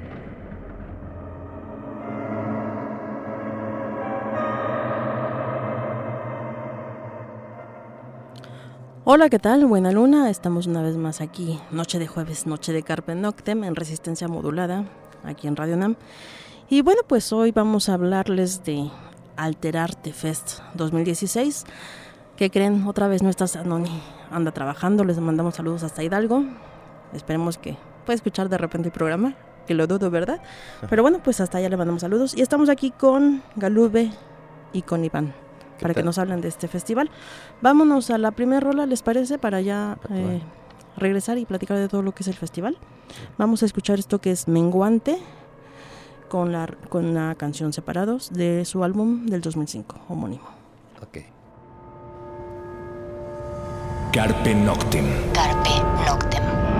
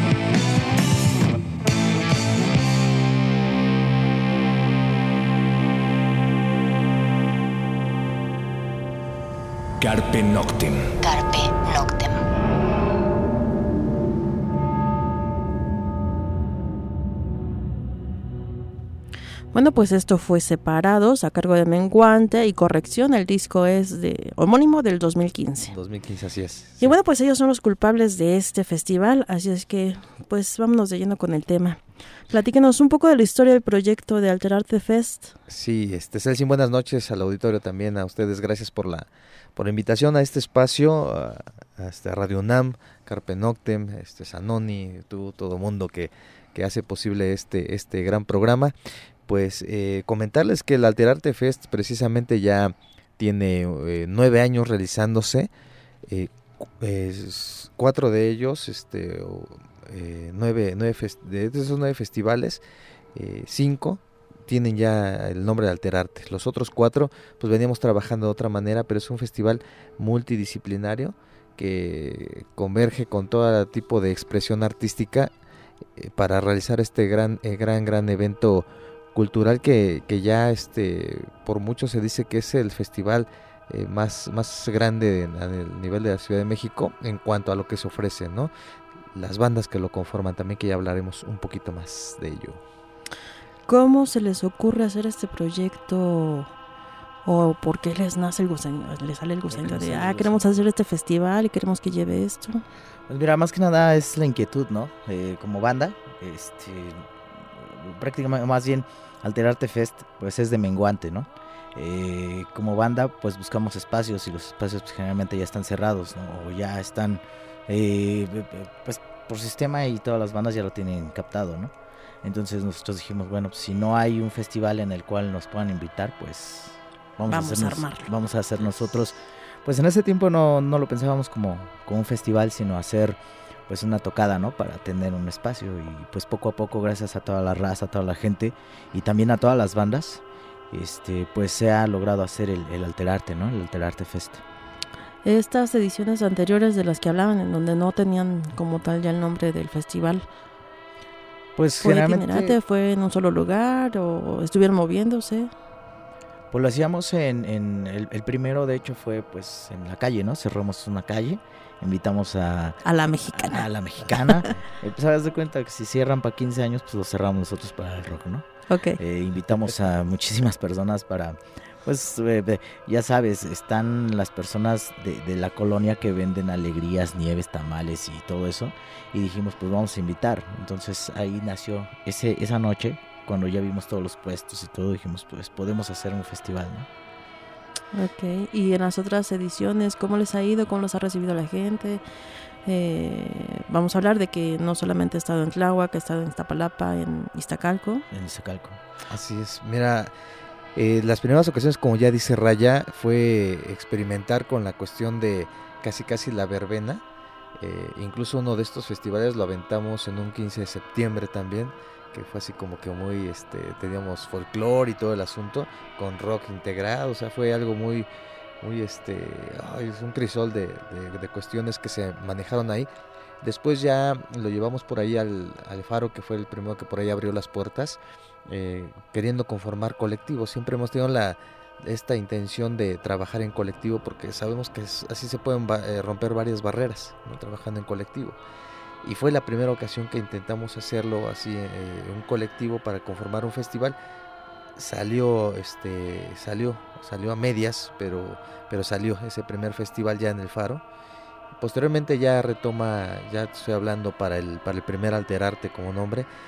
Le pusimos Alterarte porque quisimos eh, llegar y alterar esos espacios públicos que tenemos eh, luego perdidos y entonces llegar con un gran festival. Todavía no pensamos como gran festival, pero sí ya iniciar con ese origen. O sea, si pasamos de las garnachas, pues ahora, ahora tenemos food trucks, ¿no? Pero, pero sí, seguimos trabajando con esta diversidad y la multiculturalidad para estar este, teniendo todo este tipo de actividades. Pero es, es, es muy, eh, es muy padre, ¿no? Cómo ha ido creciendo este festival.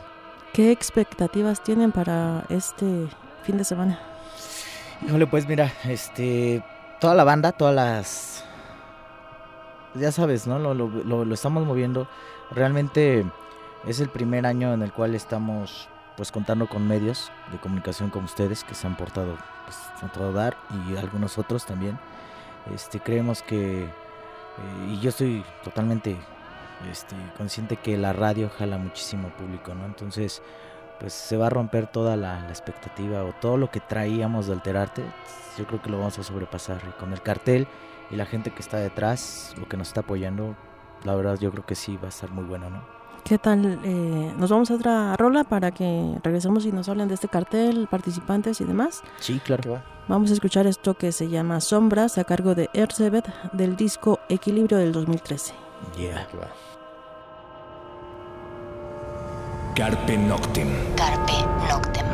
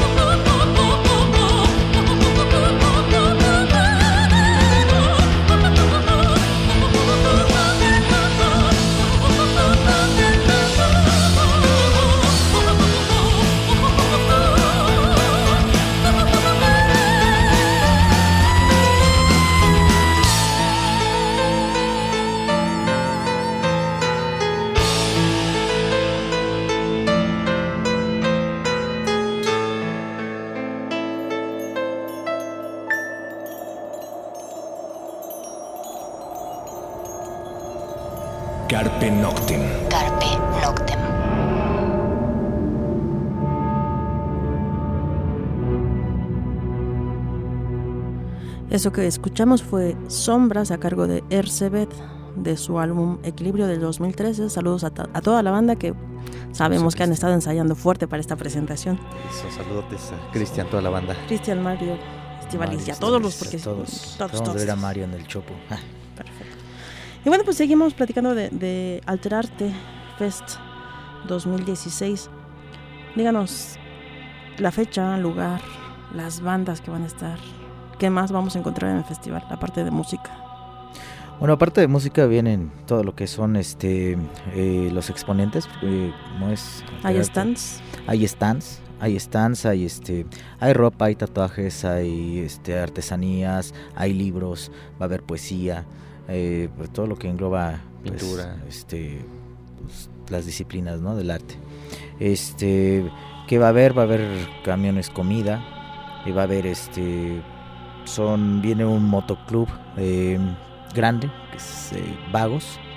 Eh, ¿Va a haber exhibición de va a haber moto? exhibición de motos, no sé cuántas, pero se supone que es uno de los eh, clubes de motos más grandes. Entonces, pues, ahí por ahí van a andar. Va a ser el día 6 de agosto, que es este sábado ya. Empieza a las 10 de la mañana. La primera banda empieza a las 10 de la mañana y bueno, pues hasta las 7 de la, de la tarde, ¿no? Cuéntenos un poco de qué bandas los acompañan en el festival. Bien, mira, pues este, eh, como cabeza pues se encuentra ahí Garrobos, que ya esta es su segunda participación dentro de- del festival. Hemos trabajado otras cosas, pero ahí en el festival es Garrobos, los valedores también de Ercebet, que también ha estado ahí apoyando, los valedores de Vía Dolorosa, que este, un saludo también para todos ellos, eh, con quien tenemos por ahí alguna participación extra con un, eh, un sello discográfico. Va a estar los valedores de Maquiavelia, por supuesto la banda Menguante, sus servidores y amigos. Va a estar Cuadro Psicótico, va a estar eh, Maltrata, eh, Sacrifice Mercy, Deus Vault, Ingravidez, Revolve, Revolver, perdón. Este, tres bandas más que se sumaron, es The Bastards, Black Serenade y Un Muerto. ¿Cómo logran ustedes como banda y como organizadores del festival juntar a toda esta gente, a todas las bandas, a todos los proyectos, los stands? Pues- ¿Cómo les hacen la convocatoria? Es Eh, mira, de, de entrada, este, pues antes que nada pues, es, es la relación, ¿no? Eh, la relación con las con las bandas, eh, pues te va la vida te va poniendo en ciertos lugares, ¿no? Entonces en uno de esos casos, pues nos puso con nuestro cuate Francisco de Vía Dolorosa y la neta pues nos han echado ellos pues la mano, ¿no? Hemos estado trabajando, de hecho, en lo que decía Galube, en nuestro sello discográfico que es 45 Revoluciones México y pues de ahí es donde pues uno se, se agarra del, del hombro de ellos que tienen más experiencia y pues bueno, pues empezamos a contactar bandas y de ahí salió toda la onda, ¿no? eh, lanzamos una convocatoria, eh, normalmente unos tres meses eh, de, de anticipación. Esta vez llegaron alrededor de una propuesta de, este, de 50 bandas, más un poco, lo digo, todavía tuvimos ahí algunas que, que ya no se alcanzaban a inscribir a través del, del correo electrónico y mandaban así como que mensajes, eh, ya entonces se perdió un poquito ahí, pero íbamos alrededor de 50 stands, este ahorita son alrededor de 20 stands dentro de todo lo que comentaban, expositores también, editoriales independientes y este estudio de tatuajes que va a estar ahí presente y pues eh, nada, o sea, es, es yo creo que cuando se intenta hacer las cosas de una manera muy chida sin, sin intereses de por medio se logran estos estos carteles. Yo recuerdo las tocadas ahí que se hacían en Seúl en los noventas que eran padrísimas, ¿no? Era los masivos. los masivos, ¿no? Y que eh, la verdad es que anhelamos que regresen ese tipo de eventos que, que ya no se dan. Y yo creo que el camino sería este, la unión de las bandas, y dice por ahí este nuestro cuate lagarto, las tribus, este, herma- la, la hermandad entre las tribus urbanas, ¿no? Entonces eso estaría muy, muy, muy padre. Y agradecemos a todas las bandas que desinteresadamente están echando este, y confiando en Alterarte Fest, porque eso demuestra que hay una confianza en, en este proyecto que va creciendo cada vez más. Pues sí, porque el cartel de bandas que tienen pues son bandas fuertes y varias bandas. Sí, de Y hecho- No es tan fácil. ¿Es un festival anual? Sí, Así La es. continuidad es anual. Así es, no hemos perdido el hilo desde que iniciamos, es anualmente, anualmente lo estamos haciendo. Este, yo creo que también por eso, pues también las bandas se dan cuenta, ¿no? Que estamos trabajando, que estamos constantes y que no nada más es de, pues a ver si sale y, eh, un chiste y pega, ¿no? Es- estamos tratando de, de- de- de dar lo mejor, pues de, de- de- de nosotros, ¿no? Y pues, qué buena onda que todas las bandas que están aquí y que han estado, pues han estado apoyando a este evento, ¿no? Bueno, pues a ver, este, eh, ¿tienen redes sociales para que las compartan con, con la audiencia? Sí, claro. Digo, ya nada más yo creo que agregar así rápido la cuestión de que eh, muchas de las bandas aquí presentes en este cartel obviamente trabajan con distintos sellos discográficos y en algunos momentos la verdad es que es bien complicado. Este, digo, no estas bandas, porque estas eh, hemos, hemos hecho un clic y trabajar. Hay una que, que de entrada se está uniendo, por ejemplo, a este evento, es Maquiavelia. Saludos por ahí al- a los valedores de, de Maquiavelia, al buen Vlad este, pero que luego por las cuestiones de los sellos y las dinámicas, dicen, no, pues tú no trabajes con ellos, no trabajes con estos y aquellos, y Es etcétera". complicado, Es complicado, pero de verdad que, que agradecemos que se hayan unido a este cartel y pues yo creo que va a ser algo hermoso, ¿no? La verdad es, es algo que nos, nos, nos, este, nos llena mucho de, de emoción para continuar trabajando, es lo que nos da fuerza. Además, si se dan cuenta, es un, es un cartel en el cual pues no hay un género este, cerrado, ¿no? Claro, es Eh, lo que les iba a comentar, diversidad de géneros además en la música. La mayoría de los festivales o las cosas pues, cierran, ¿no? Y dicen, ¿sabes qué? Pues este es de punk, este es de gótico. Que eso es lo que este- tenían las tocadas del- de las islas. Ahorita que lo mencionaban, pues eran diversos, ¿no? Así la diversidad es. de géneros y no Pues había aquí problemas. Hay de todo, ¿no? O sea, no... Aquí hay de todo. Va, pueden ir las, los papás con los hijos y nos ha tocado en algunos festivales de ahí que hemos organizado y van desde el chavito hasta, el- hasta la mamá y papá y sin broncas, ¿no? Este, algo más pues que es gratuito, totalmente gratuito, entrada libre en el, en el faro Tláhuac, al interior del bosque de Tláhuac, ¿Cómo se llega por ahí? La gente que no sepa. pues muy fácil, llegan al metro Nopalera de la línea 12, que es la dorada, que ya está funcionando, este volvió a funcionar, entonces ahí este toman un pecero, un colectivo, un mototaxi, se pueden ir hasta caminando, este pero de ahí toman uno que eh, dice Agrícola Metropolitana y los deja a tres cuadras. O en Constitución, Metro Constitución, también ese mismo pecero sale de ahí de Metro Constitución en la letra D hacia Agrícola Metropolitana, ruta 37, entrada libre. Pues el tiempo se nos está acabando, nada más den sus redes sociales para que se pongan en contacto con ustedes y pues nos vamos despidiendo del programa. Claro, nada más un saludo para mi hijo que me está escuchando ahorita, si no, eh, Cristian, eh, para Ica también, eh, que nos está apoyando por ahí, eh, para este Ricardo Cruz y su esposa. Las redes sociales es Alterarte MX, así nos encuentran en Facebook. En el correo electrónico es alterartefest.gmail.com y de un servidor es Raya Iván Díaz. Bueno, encontramos también como Menguante. Menguante sí también lo encontramos en Facebook. tam- y Alterarte, la página de Alterarte, también nos puede estar contactando. Eh, bueno, obviamente también saludos para ahí para, para mi novia, mi novia Raquel. Saludos para el tío, para la familia. Para toda la gente toda que la nos está gente escuchando. está. Para todos, todos, todos. Y este, que han apoyado este proyecto también, ¿no? Perfecto, pues felicidades, esperemos que les vaya muy bien el sábado. Nos Gracias. vamos, muchas gracias por escucharnos aquí en Carpe Noctem en Resistencia Modulada. Los dejamos con esta última rola, esto es La Cura a cargo de Vía Dolorosa. Esto es del sampler de, Car- de Carpe Noctem, eh, volumen 1 y pues buena luna. Los escuchamos la próxima. Saludos carnales. Yeah. Oscar también, Barbosa.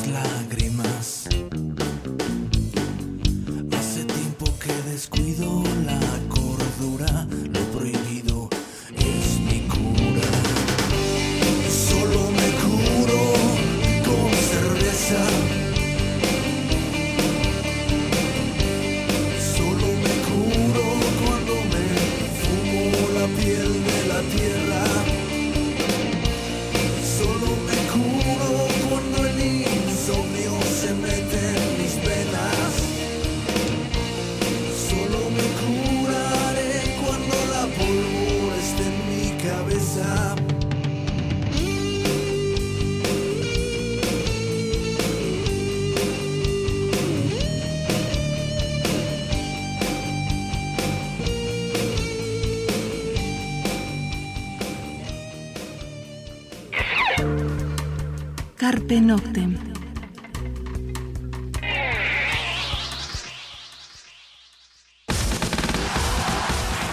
La información difundida sobre la llamada Casa Blanca causó gran indignación. Por eso, con toda humildad, les pido perdón. Les reitero mi sincera y profunda disculpa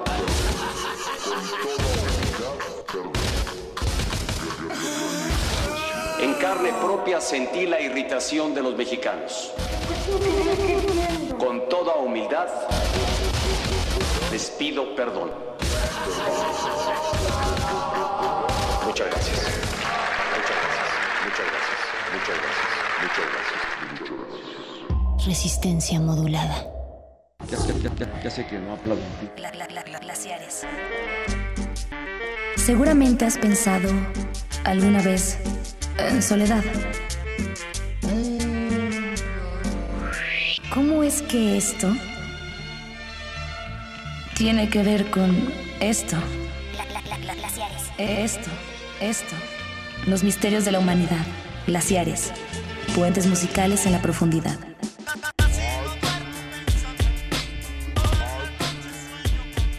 Por resistencia modulada. 96.1 de FM. Radio UNAM. Glaciares. Puentes musicales en la profundidad. Ra- ra- ra- Radio UNAM. Radio UNAM. glaciares.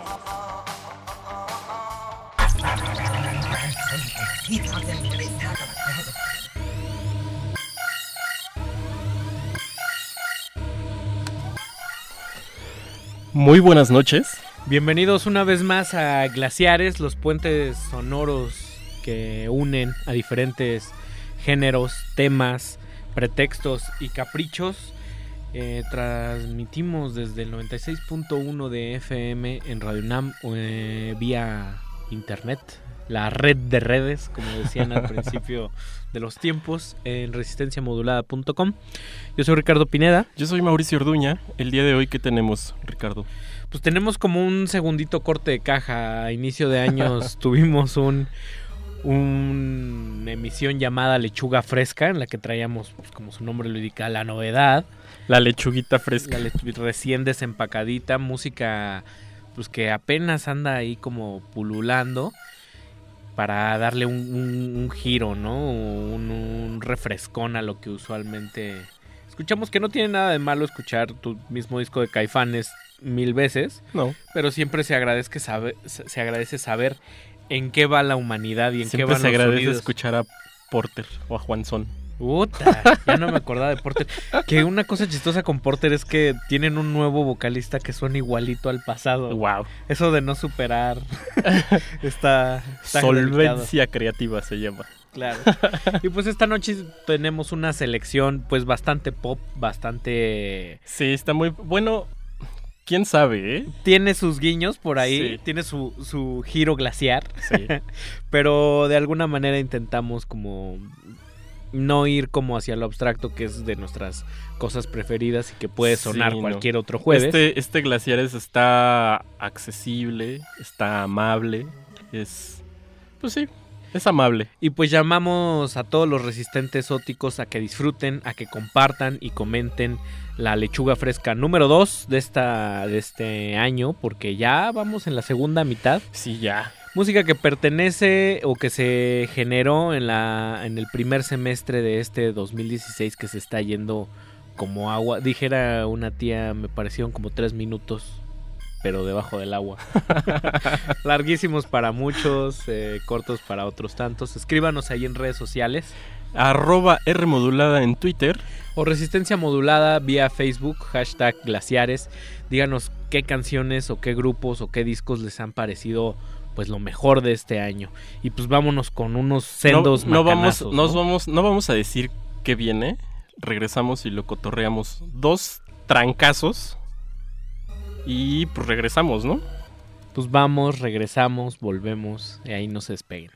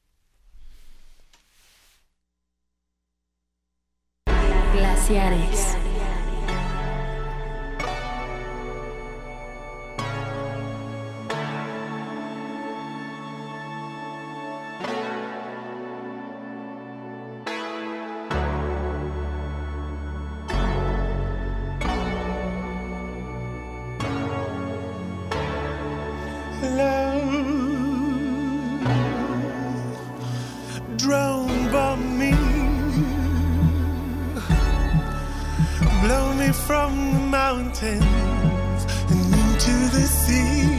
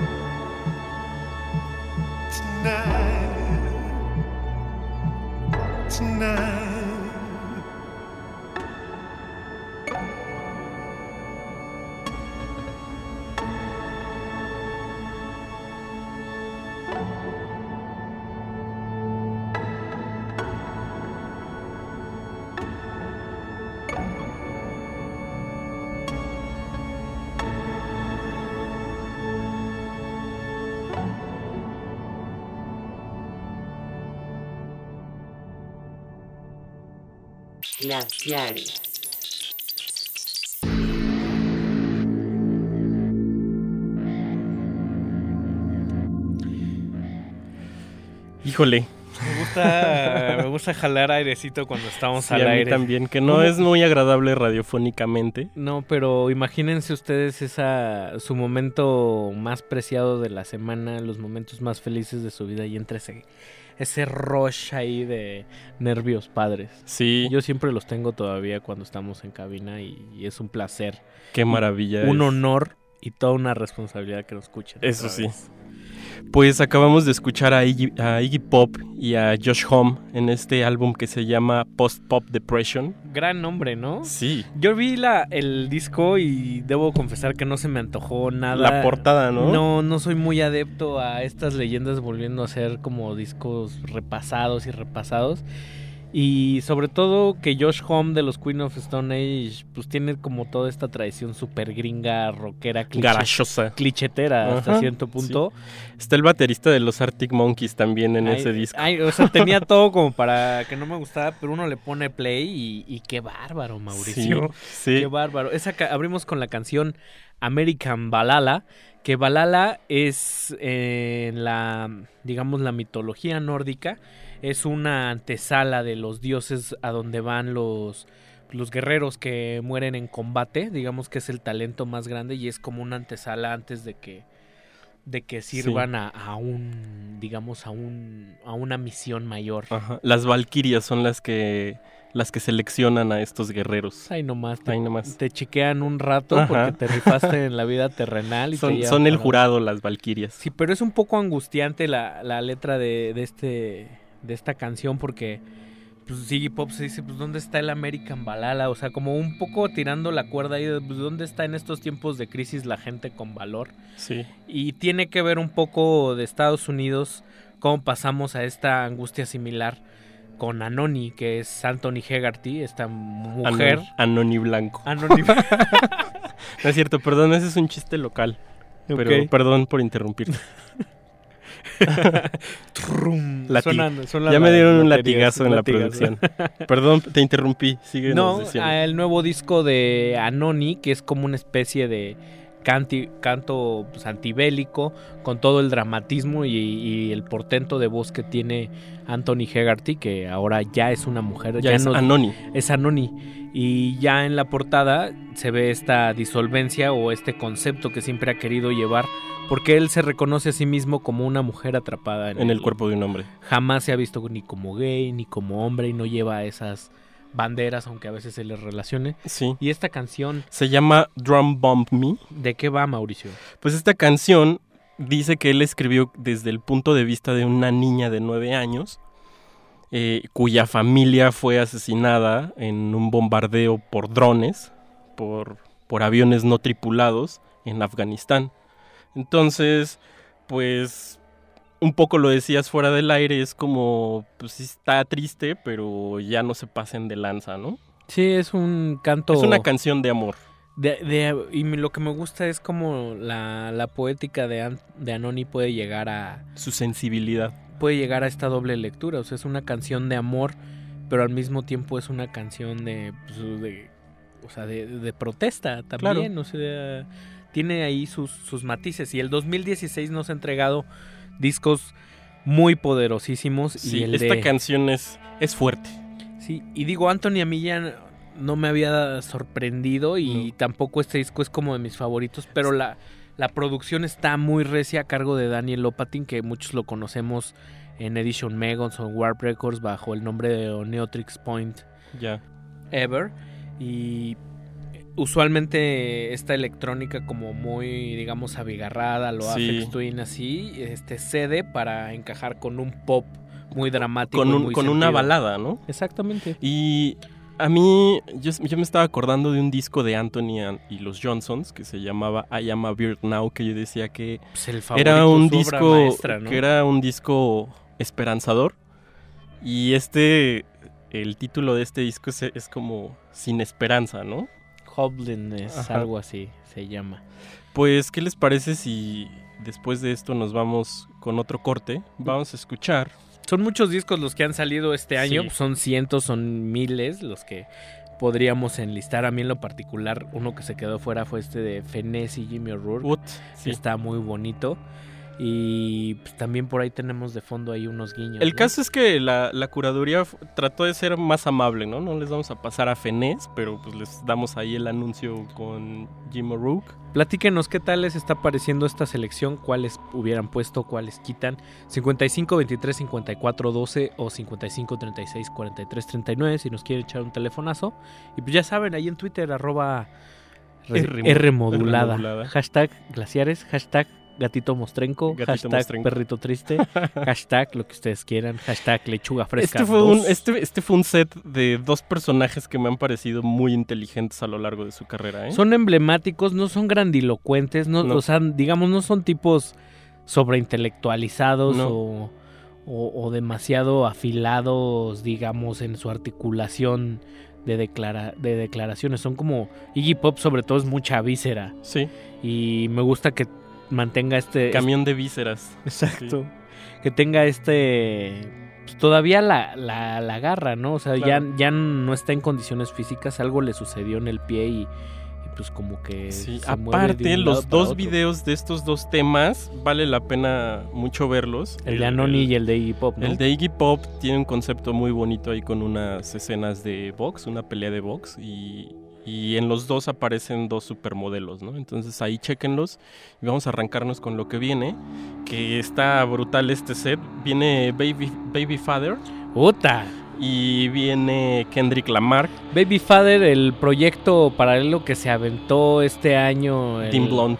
El portento de, de antiartista del que hemos hablado y del que somos Un antiartista en todo, en toda la expresión. Y pues vamos a escucharlas y ahorita regresamos a cotorrearlos y hablar un poquito de, de este antiartista, como le llamas, y uno de los productores más interesantes, yo creo. Música en nueva. los últimos tiempos. eh, lechuga fresca. Estar escuchando glaciares. Vámonos. Glaciares.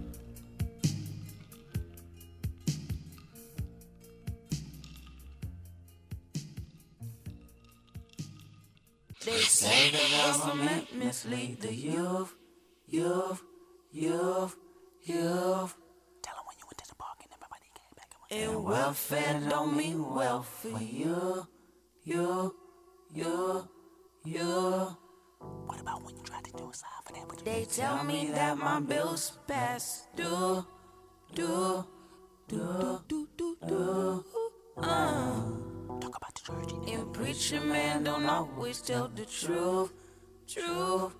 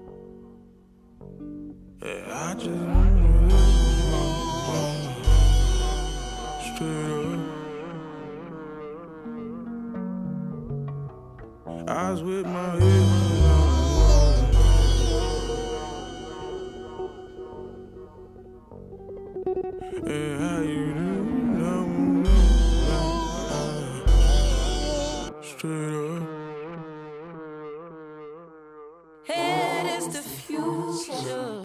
Glaciares. No, na na na na. No, no, no, no, na na na na. No, no, no, no, na na na na. No, no, no, no. Música recién desempacada, recién de- descargada, adquirida, comprada, robada. Como se pueda, uno se... Uno se va haciendo de sus cositas. Uno se va haciendo de, de su buen arsenal musical y lo interesante de todo esto es que pese a que todo lo inventaron ya los griegos, como, Sí. como dicen, la música sigue, sigue y sigue sorprendiendo de forma brutal y uno podría estar viviendo 200 años como los vampiros, miles de años y, y seguir quedándose con la mandíbula abierta. Eso sí. Dos temazos, un bloque muy breve, oscuro. Oscuro. Hasta conceptualoso hasta cierto punto.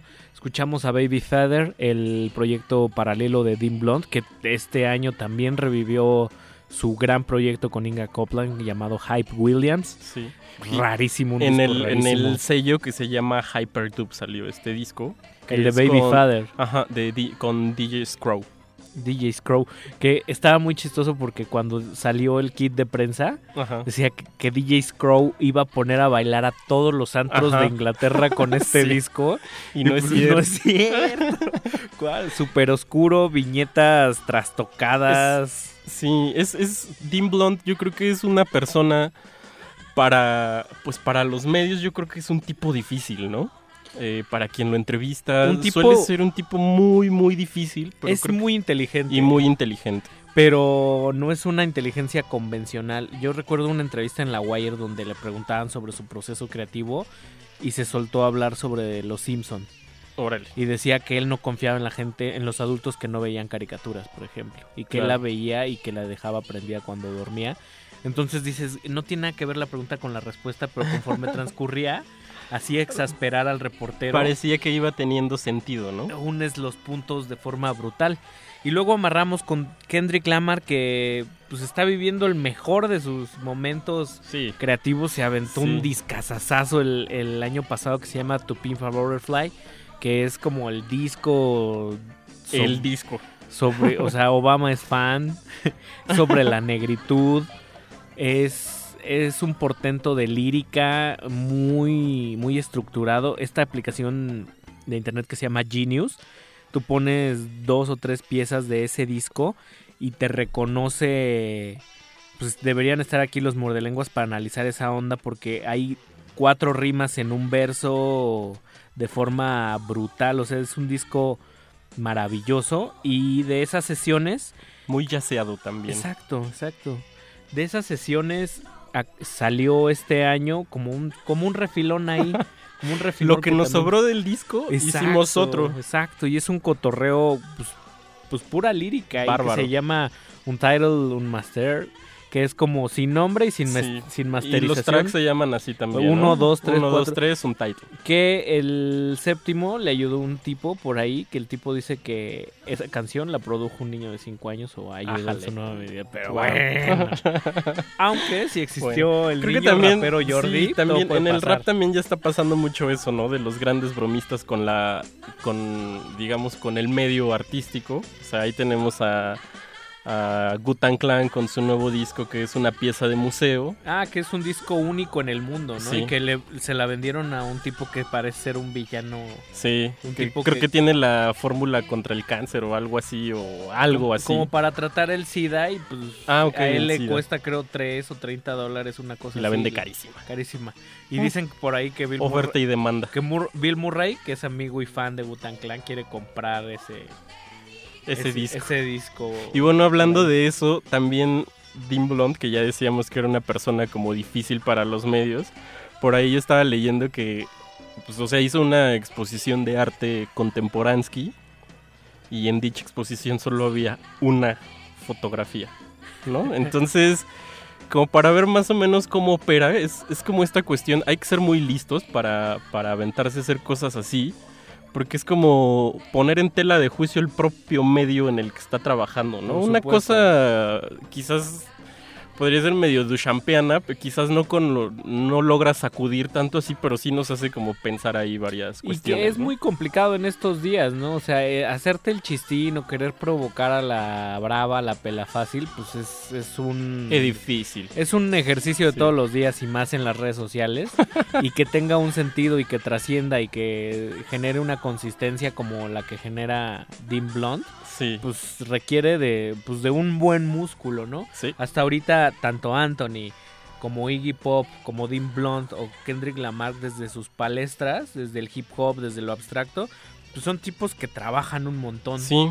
que depuran y que tienen una trayectoria pues dándole, dándole, dándole, ¿no? No son cuatro cuatro trancazos de tipos listos los acabamos de aventar. Y este es el 2016, así suena, suena oscuridad, suena crisis, suena A drones bombardeando No. este, países. El muy bueno, la portada del Baby Feather, que es una, hover, Uy, una sí. hoverboat, de estas como patinetas automáticas que andan de moda, con la bandera de Inglaterra. Sí, es como una, como una foto de estas que le llaman de alto rango dinámico, de esas que se ven colores súper chillantes y todo enfocado. Y es dice tantas cosas esa, sí, esa se ve portada. Londres así Claro. al, al- al fondo, ¿no? Es la crítica del absurdo y la apoteosis tecnológica y la inmediatez Sí. llevado a otro nivel. Busquen esas dos portadas, la de Kendrick Lamar, que es increíble, y la de Dean Blunt.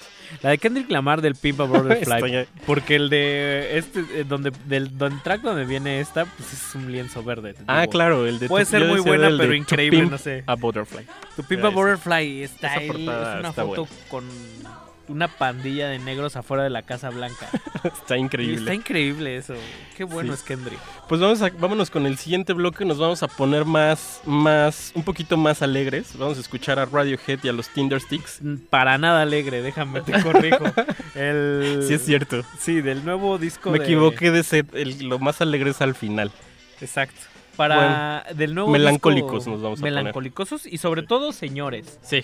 Porque son grupos que, como lo decíamos, ya tienen músculo, ya en la sobriedad, ya el guitarrazo duro ya pasó. Ya. Y Radiohead se aventó otro disco que ya a muchos les cansó, que se llama A Moon Shaped Pool, o algo así como una alberca en forma de luna.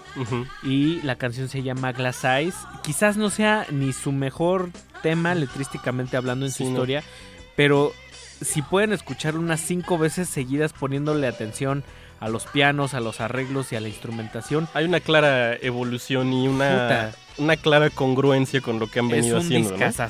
este nuevo. Me atrevería a decir que en términos de producción es el mejor, el más refinado.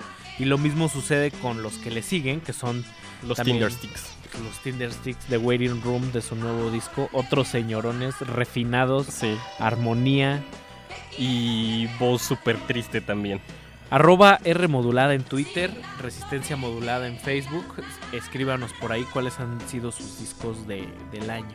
Vámonos. Glaciares.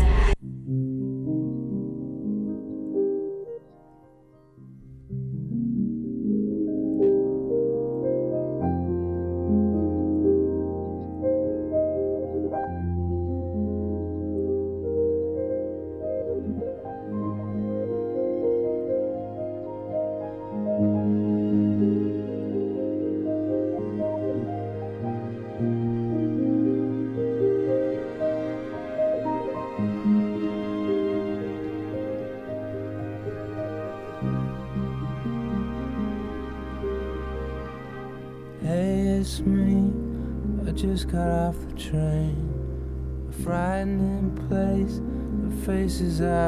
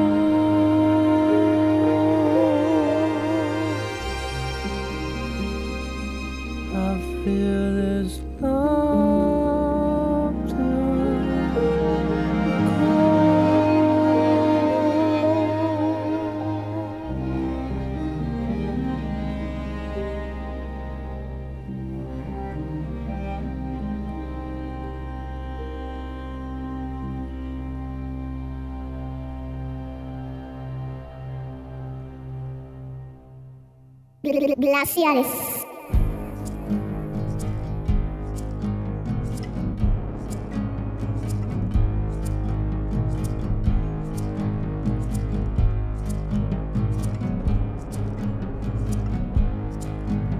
Tactic, skulking around, shuffling outside my door.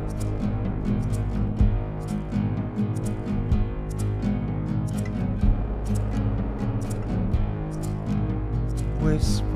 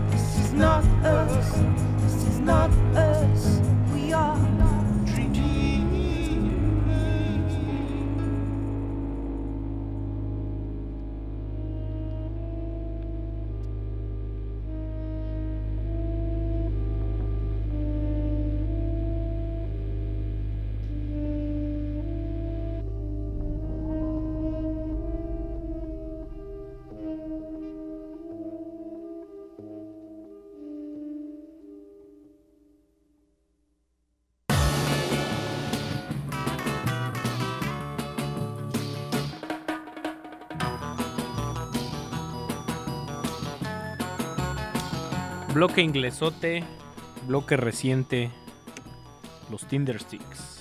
Eh, este disco que se llama The Waiting, The Waiting, Room, la sala de espera. Pues ya tienen como el oficio bien manejado, tienen como Sí. más de 10 discos hacia atrás.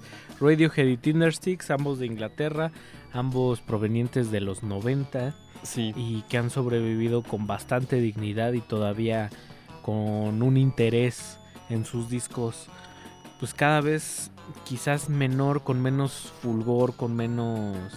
Con, menos fulgor estaría de pensarse en el caso de Radiohead porque pues agota- abarrotaron y agotaron sus localidades para los dos conciertos Para que los van dos a, conciertos. que van a ¿Tú dar ya aquí. tienes tu boletito o no? Clarines tú. También. También. Por ahí me lo vendió un compa. Sí, o sea, siempre son han sido grupos que han dado de, de que hablar y Thundersticks no ha gozado quizás de los de la misma fama, ¿no? Sí, Ahí. los reflectores, pero también es un bandón. Si tienen chance de escuchar ahí el, el- el trabajo que han hecho con Claire Denis para el cine, los scores también están de Sí. alto nivel. Me, me gustan mucho esos grupos que, que siempre tienen como esa flexibilidad para trabajar en cine, ¿no? O sea, pienso ahorita en Yo la tengo, que, o sea, mucha de su producción eh, discográfica está hecha para, pues, para documentales, para, No sé, y siempre hay como una cosa mucho de ciencia con Yo la tengo que está muy chistoso. Y como de toca, juega y aprende, ¿no? Ajá. También es multicolorido sin ser bobo ni ñoño. Ajá. Y es para chicos y para grandes, yo la tengo. Muy, muy famili un, un grupo familiar. Son de Los esos- Tinder Sticks no son tan familiares. No, no son tan familiares, son, son como para verlos con, con la mano en el mentón. Sí, claro. y, y sobre todo porque pues sí tienen una tesitura ahí muy pues entre melancólica, oscura, bajoneadísima. Es como pues sí, yo los metería por ahí en, la cajita de low y otros que me dan para abajo. Claro, aunque sí tienen ahí este bloquecito como que tiene ahí una sofisticación que dices, hasta que quede bien el arreglo, Sí. la grabamos. Sí, O son sea, como- Se nota súper ensayado, reposado. Parece sencillo, o sea, en realidad parecen como muy sencillos, porque son como melodías sencillonas y todo, pero los arreglos son precisos, ¿no? Parece que hay... O sea, tiene como una exquisitez ahí, como la guitarrita ruidosa de fondo, pero medio aplanada. Sí, si te fijas en el primer bloque, escuchamos a dos leyendas que todavía las pueden. Sí. Que era Iggy Pop y Anoni, que es como una leyenda contemporánea. Luego escuchamos estos cuates que quieren dar como el gancho al hígado y andan como muy aguerridos, Dean Blunt y Kendrick. Y acá escuchamos pues ya el A los consagrados. el reposo que te da la edad, ¿no? Claro. Como que dices, tranquilo, chavo. Música de señor, Sí, de señor lúcido. Mira, nos vamos primero. Abre, voy a abrir mi estuchito. la voy a afinar. Vamos a, vamos a hacer las tomas que queramos Sí, para pues es grabar. grupo, grupos que se dan ese, ese lujo, ¿no? Pues sí. Y pues, ¿qué te parece, Ricardo? Bueno, todavía hay tiempo. Eh, pues, ¿qué te parece si las tiramos eh, las últimas dos rolas? No, y las mejor cotorreamos ponlas, no las tires. ¿Cómo las vas a tirar? y regresamos a cotorrear. es la primera emisión, Ricardo, que, que no hemos pisado canciones. Canciones, pues a ver si sí, sí nos da tiempo, ¿no? Sí. Segu- seguro. Segurísimo. Pues vamos con ese con Nos vamos ese- a poner más- la antesala. Nos vamos a poner más poperones. Poperos de color y femeninos. Exacto. ¿No? Ya tuvimos mucho machín al, al principio. Y pues es que ya le toca a las chavas. Y la- y qué mejor para cerrar el programa. Dos discazos de provenientes del mundo pop, del pop como se lo imaginan, más del ramplor, pop, sí, del, sí, sí. del 97.7, del de las ventas de discos, de Billboard, de videos cañones, de, De, de videos con harta producción. estadio Que también creo que los videos de estas dos, de estos dos temas están buenos, ¿eh? y que son sinónimos de gran calidad, no está nada nada peleado y un poco No. gla- glaciares apunta a que no les dé pena decir, pues sí, me sí gusta me gusta Rihanna. Y me gusta Godspeed You Black Emperor y me gusta Madonna. ¡Qué obo! ¡Qué obo, mano! Y también escucho a, a Chalino Sánchez y a Carlos y José y a los Tigres y eso no me hace Y a Juanga. no me hace menos rockero, no me, no me Claro. define, ¿sabes? Sí, digamos que Glaciares es el programa transgénero. en- Transgénero. En, cuestiones musicales. ¿no? Ni muerto ni sencillo. Antes muerta que sencilla dijera ¿Cómo los horóscopos de Los Durango. horóscopos de Durango. ¿Qué, qué, qué bizarros están esos nombres de grupos. Los horóscopos de Durango. Sí. Sí. Es Eh, como- el- los amos del pasito duranguense. ¿eh? O sea, es como si me gustaría un nombre de un grupo que se llama como los crucigramas del abismo, ¿no? O algo así como... Y que tu cara es cumbia. Sí, los horóscopos está bueno. ¿Con qué nos vamos a ir, mi querido Mau? Vamos a escuchar a Rihanna. Con otro temazo, Kendrick Lamar vuelve a hacer su aparición. Te digo que es el, el momento de Kendrick. Sí. Y también... Ya por ahí le va a contestar a este Kenji West y Drake, ¿no? a Beyoncé, perdón, nos íbamos a ir primero con Beyoncé.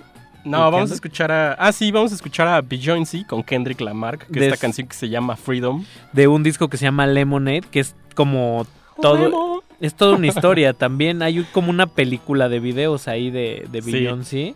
Bastante conceptual. Maestro Jorge Negrete de, de Retina se aventó una buena review ahí en butacancha.com, Ah, qué búsquenla. bien. y luego vamos a, a escuchar como su hijita, ¿no? De alguna manera, o más bien la, la hijita creativa de su esposo, del esposo de Beyoncé, que es Rihanna, Rihanna. con una canción que se llama Se llama Same All, Mis- Mistake- All Mystics. Mistakes. Que si les suena parecido, pues es, Es no- de Tame Impala. Es de Tame Impala del último disco. Se la agarró, se, Se la, fusiló. robó. O sea, dijo, la música y la letra están increíbles. ¿Sabes qué le falta a esta rola? Mi voz. Nada más mi voz. y ya. Y le, y le hago el videito, ¿por qué no? Y sobre eso. Pero a mí me gustó mucho, ¿eh? O Está sea, muy creo padre. que Yo del- este playlist de verdad lo disfruté mucho. Yo también. Y, y también disfruto mucho cuando, cuando toca glaciares y, y la gente se pone ahí a escucharlos y, y nos comenta en redes sociales o donde sea. Arroba R modulada. Un disco que se llama Anti de Rihanna. Yo sigo sin agarrarle la onda a Rihanna, pero este es el primer disco que me gusta de ella. Por ahí escúchenlo. Es como su homónimo de Beyoncé, que fue así un trancazote. El del año, hace dos años. Bueno, el No, disco ya es pasado. como 2011, Lemonade no sé. también está bueno, pero el buenísimo es el, el homónimo este que dice Sí. el, el pasado. Y pues son dos discazos que están viviendo su, su momento y que son como una especie de... O sea, sí son confecciones pop, pero también son como declaraciones de, de principios y de cosas como diciendo, pues aquí estamos y Sí, claro. venimos por lo nuestro. Eso sí.